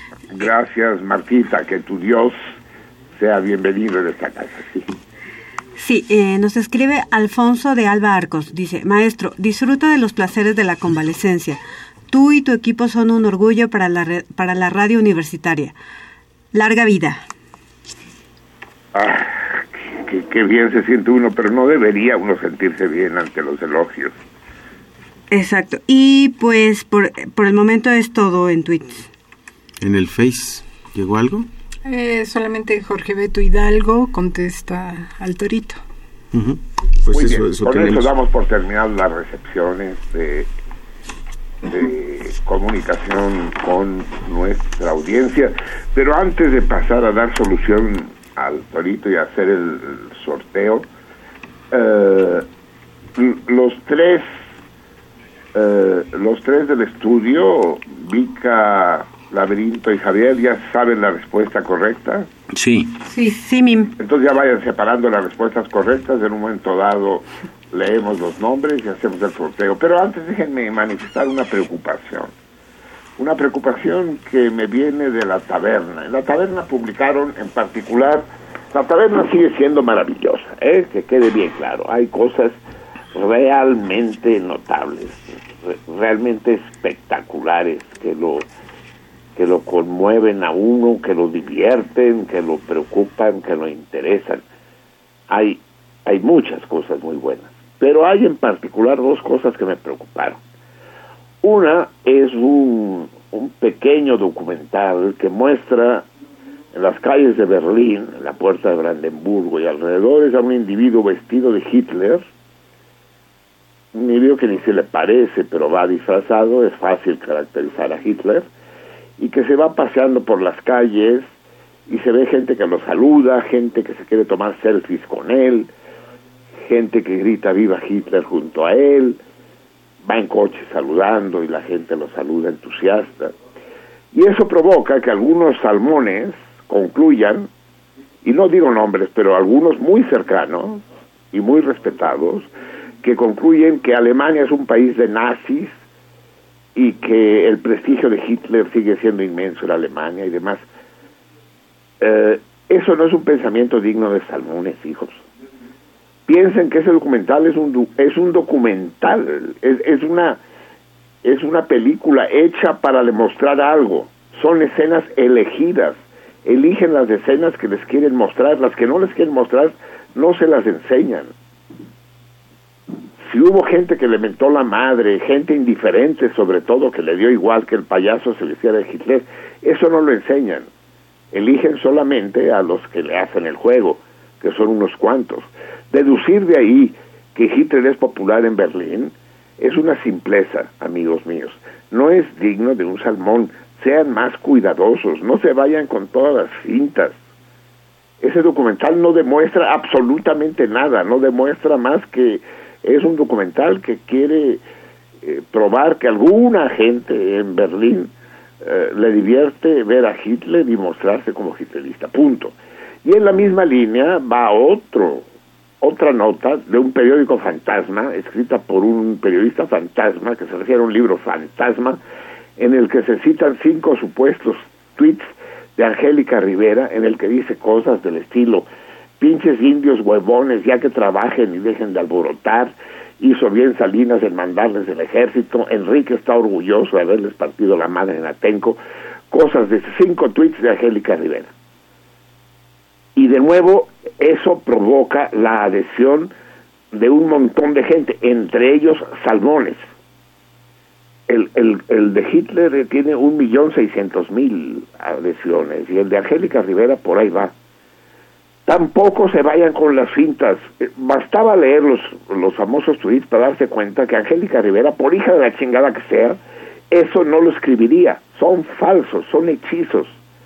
Pero, pero, pero deberían tener la suficiente perspicacia, amigos míos, para decir, ay, no mames. Esto no lo escribirían nunca. Enrique está orgulloso de haberles partido la madre a los de Atenco. Eso no lo escribiría nunca Angélica Rivera, aunque fuera cierto. No lo, no lo diría nunca, pero además, para acabar de demostrarlo, cuenten cuántos caracteres quiere, tiene cada supuesto tweet. Y todos tienen más de 140 caracteres, todos. Incluso hay uno de 147, o sea, ni siquiera se tomaron la molestia de que parecieran tweets verdaderos. No se dejen tomar el pelo fácilmente, salmones. Bueno, los salmones no tienen pelo. No se dejen tomar las escamas tan fácilmente. Recuerden ir por el mundo, salmones míos, con una mano en suspicacia y en la otra en perspicacia. Si la sueltan, mal iremos. Bueno, no son manos, aletas. Denle una aleta a suspicacia y una aleta a perspicacia. Y no lo suelten. Y no se vayan con estupideces como las de Hitler en Berlín o de Angélica Rivera mandando tweets ofensivos. No se vayan con fintas, por el amor de Dios. Ahora sí vamos con el sorteo, amigos. ¿Cuán- eh, el de- el re- denos la respuesta correcta. ¿Cuál es la respuesta correcta, me temo, me temo que volví a verme parco y no hay nada que deteste más en la vida. El, el primer filósofo, el primero que dijo que la Vía Láctea estaba formada por estrellas fue el célebre filósofo griego Demóstenes. ¿Qué crees? Sí, sí, ya me lo temo. ¿Cuántos? Ninguno. Ninguno. Ninguno. ¿En serio? Nadie. A ver, que, como qué cosas dijeron. Por ejemplo, Martín Catalán dijo Tales de Mileto. Lilia Peña dijo Demócrito de Abdera. Demócrito el tartamudo. Betty Svan, Demócrito. Rodrigo Mechún, Demócrito. Benito Díaz, Ptolomeo. me da mucho gusto. No, fue Demóstenes. Al menos eso es lo que afirma Isaac Asimov, que es mi fuente, sí. Eh, el, el curioso filósofo. Bueno, muy bien. Me siento muy orgulloso de mí mismo y no se sientan mal, salmones. Eh, eh, recuerden que ponerse al brinco conmigo no sonaba. La semana pasada me madrearon a mí, esta vez no lo lograron. Queda pendiente pues la cena en los peces, desgraciadamente para ustedes y para los peces que seguramente estarían orgullosos de recibirlos. En fin, me hubiera gustado que alguno lo hubiera dado, pero se fueron con la finta. Salmones míos, queridos, nos vemos la semana que viene. No se cuiden demasiado. Recuerden, si van a desgastar la noche, a desaprovecharla durmiendo, al menos háganlo bien. Y cultívense los unos a los otros. Relaciónense solo con gente de bien. Aprendan de ella y enséñenle a los que no saben. Y no dejen de ir el viernes a la Cinemágora, por favor. Hasta entonces, nos despedimos con esta extraordinaria canción rusa una de las más bellas canciones nocturnas que es Noches de Moscú, en la interpretación absolutamente incomparable de Ana Keraru y Dimitri, no tengo luz, Horos Bobovsky, Dios mío, porque los rusos no se, no se llamarán en inglés o en español.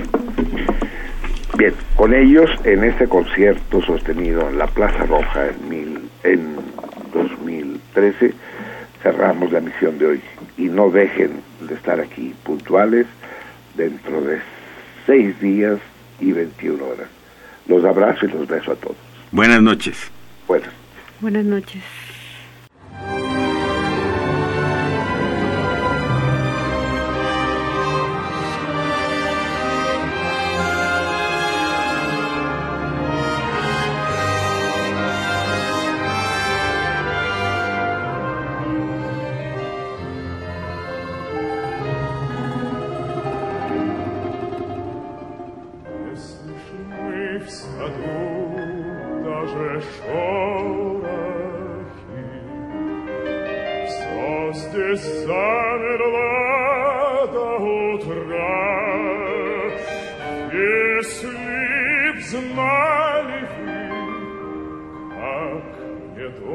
дороги подмосковные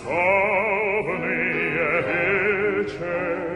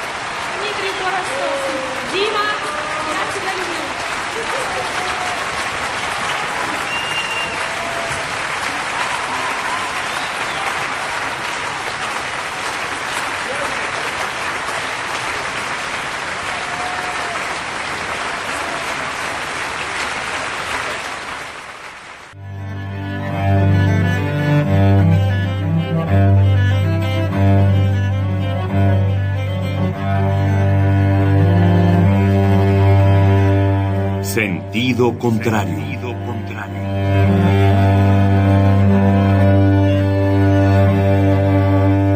El Museo Universitario del Chopo presenta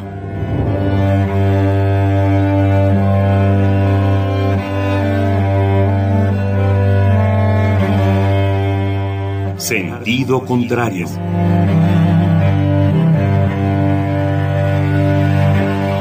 Una emisión de Marcelino Perelló. Producida para Radio UNAM, con la participación de Javier Platas.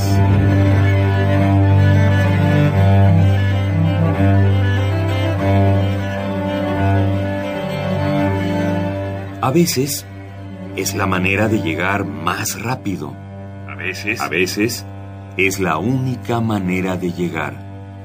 A menudo es la manera de no llegar. Y pese a todo, casi siempre es lo único que tiene sentido.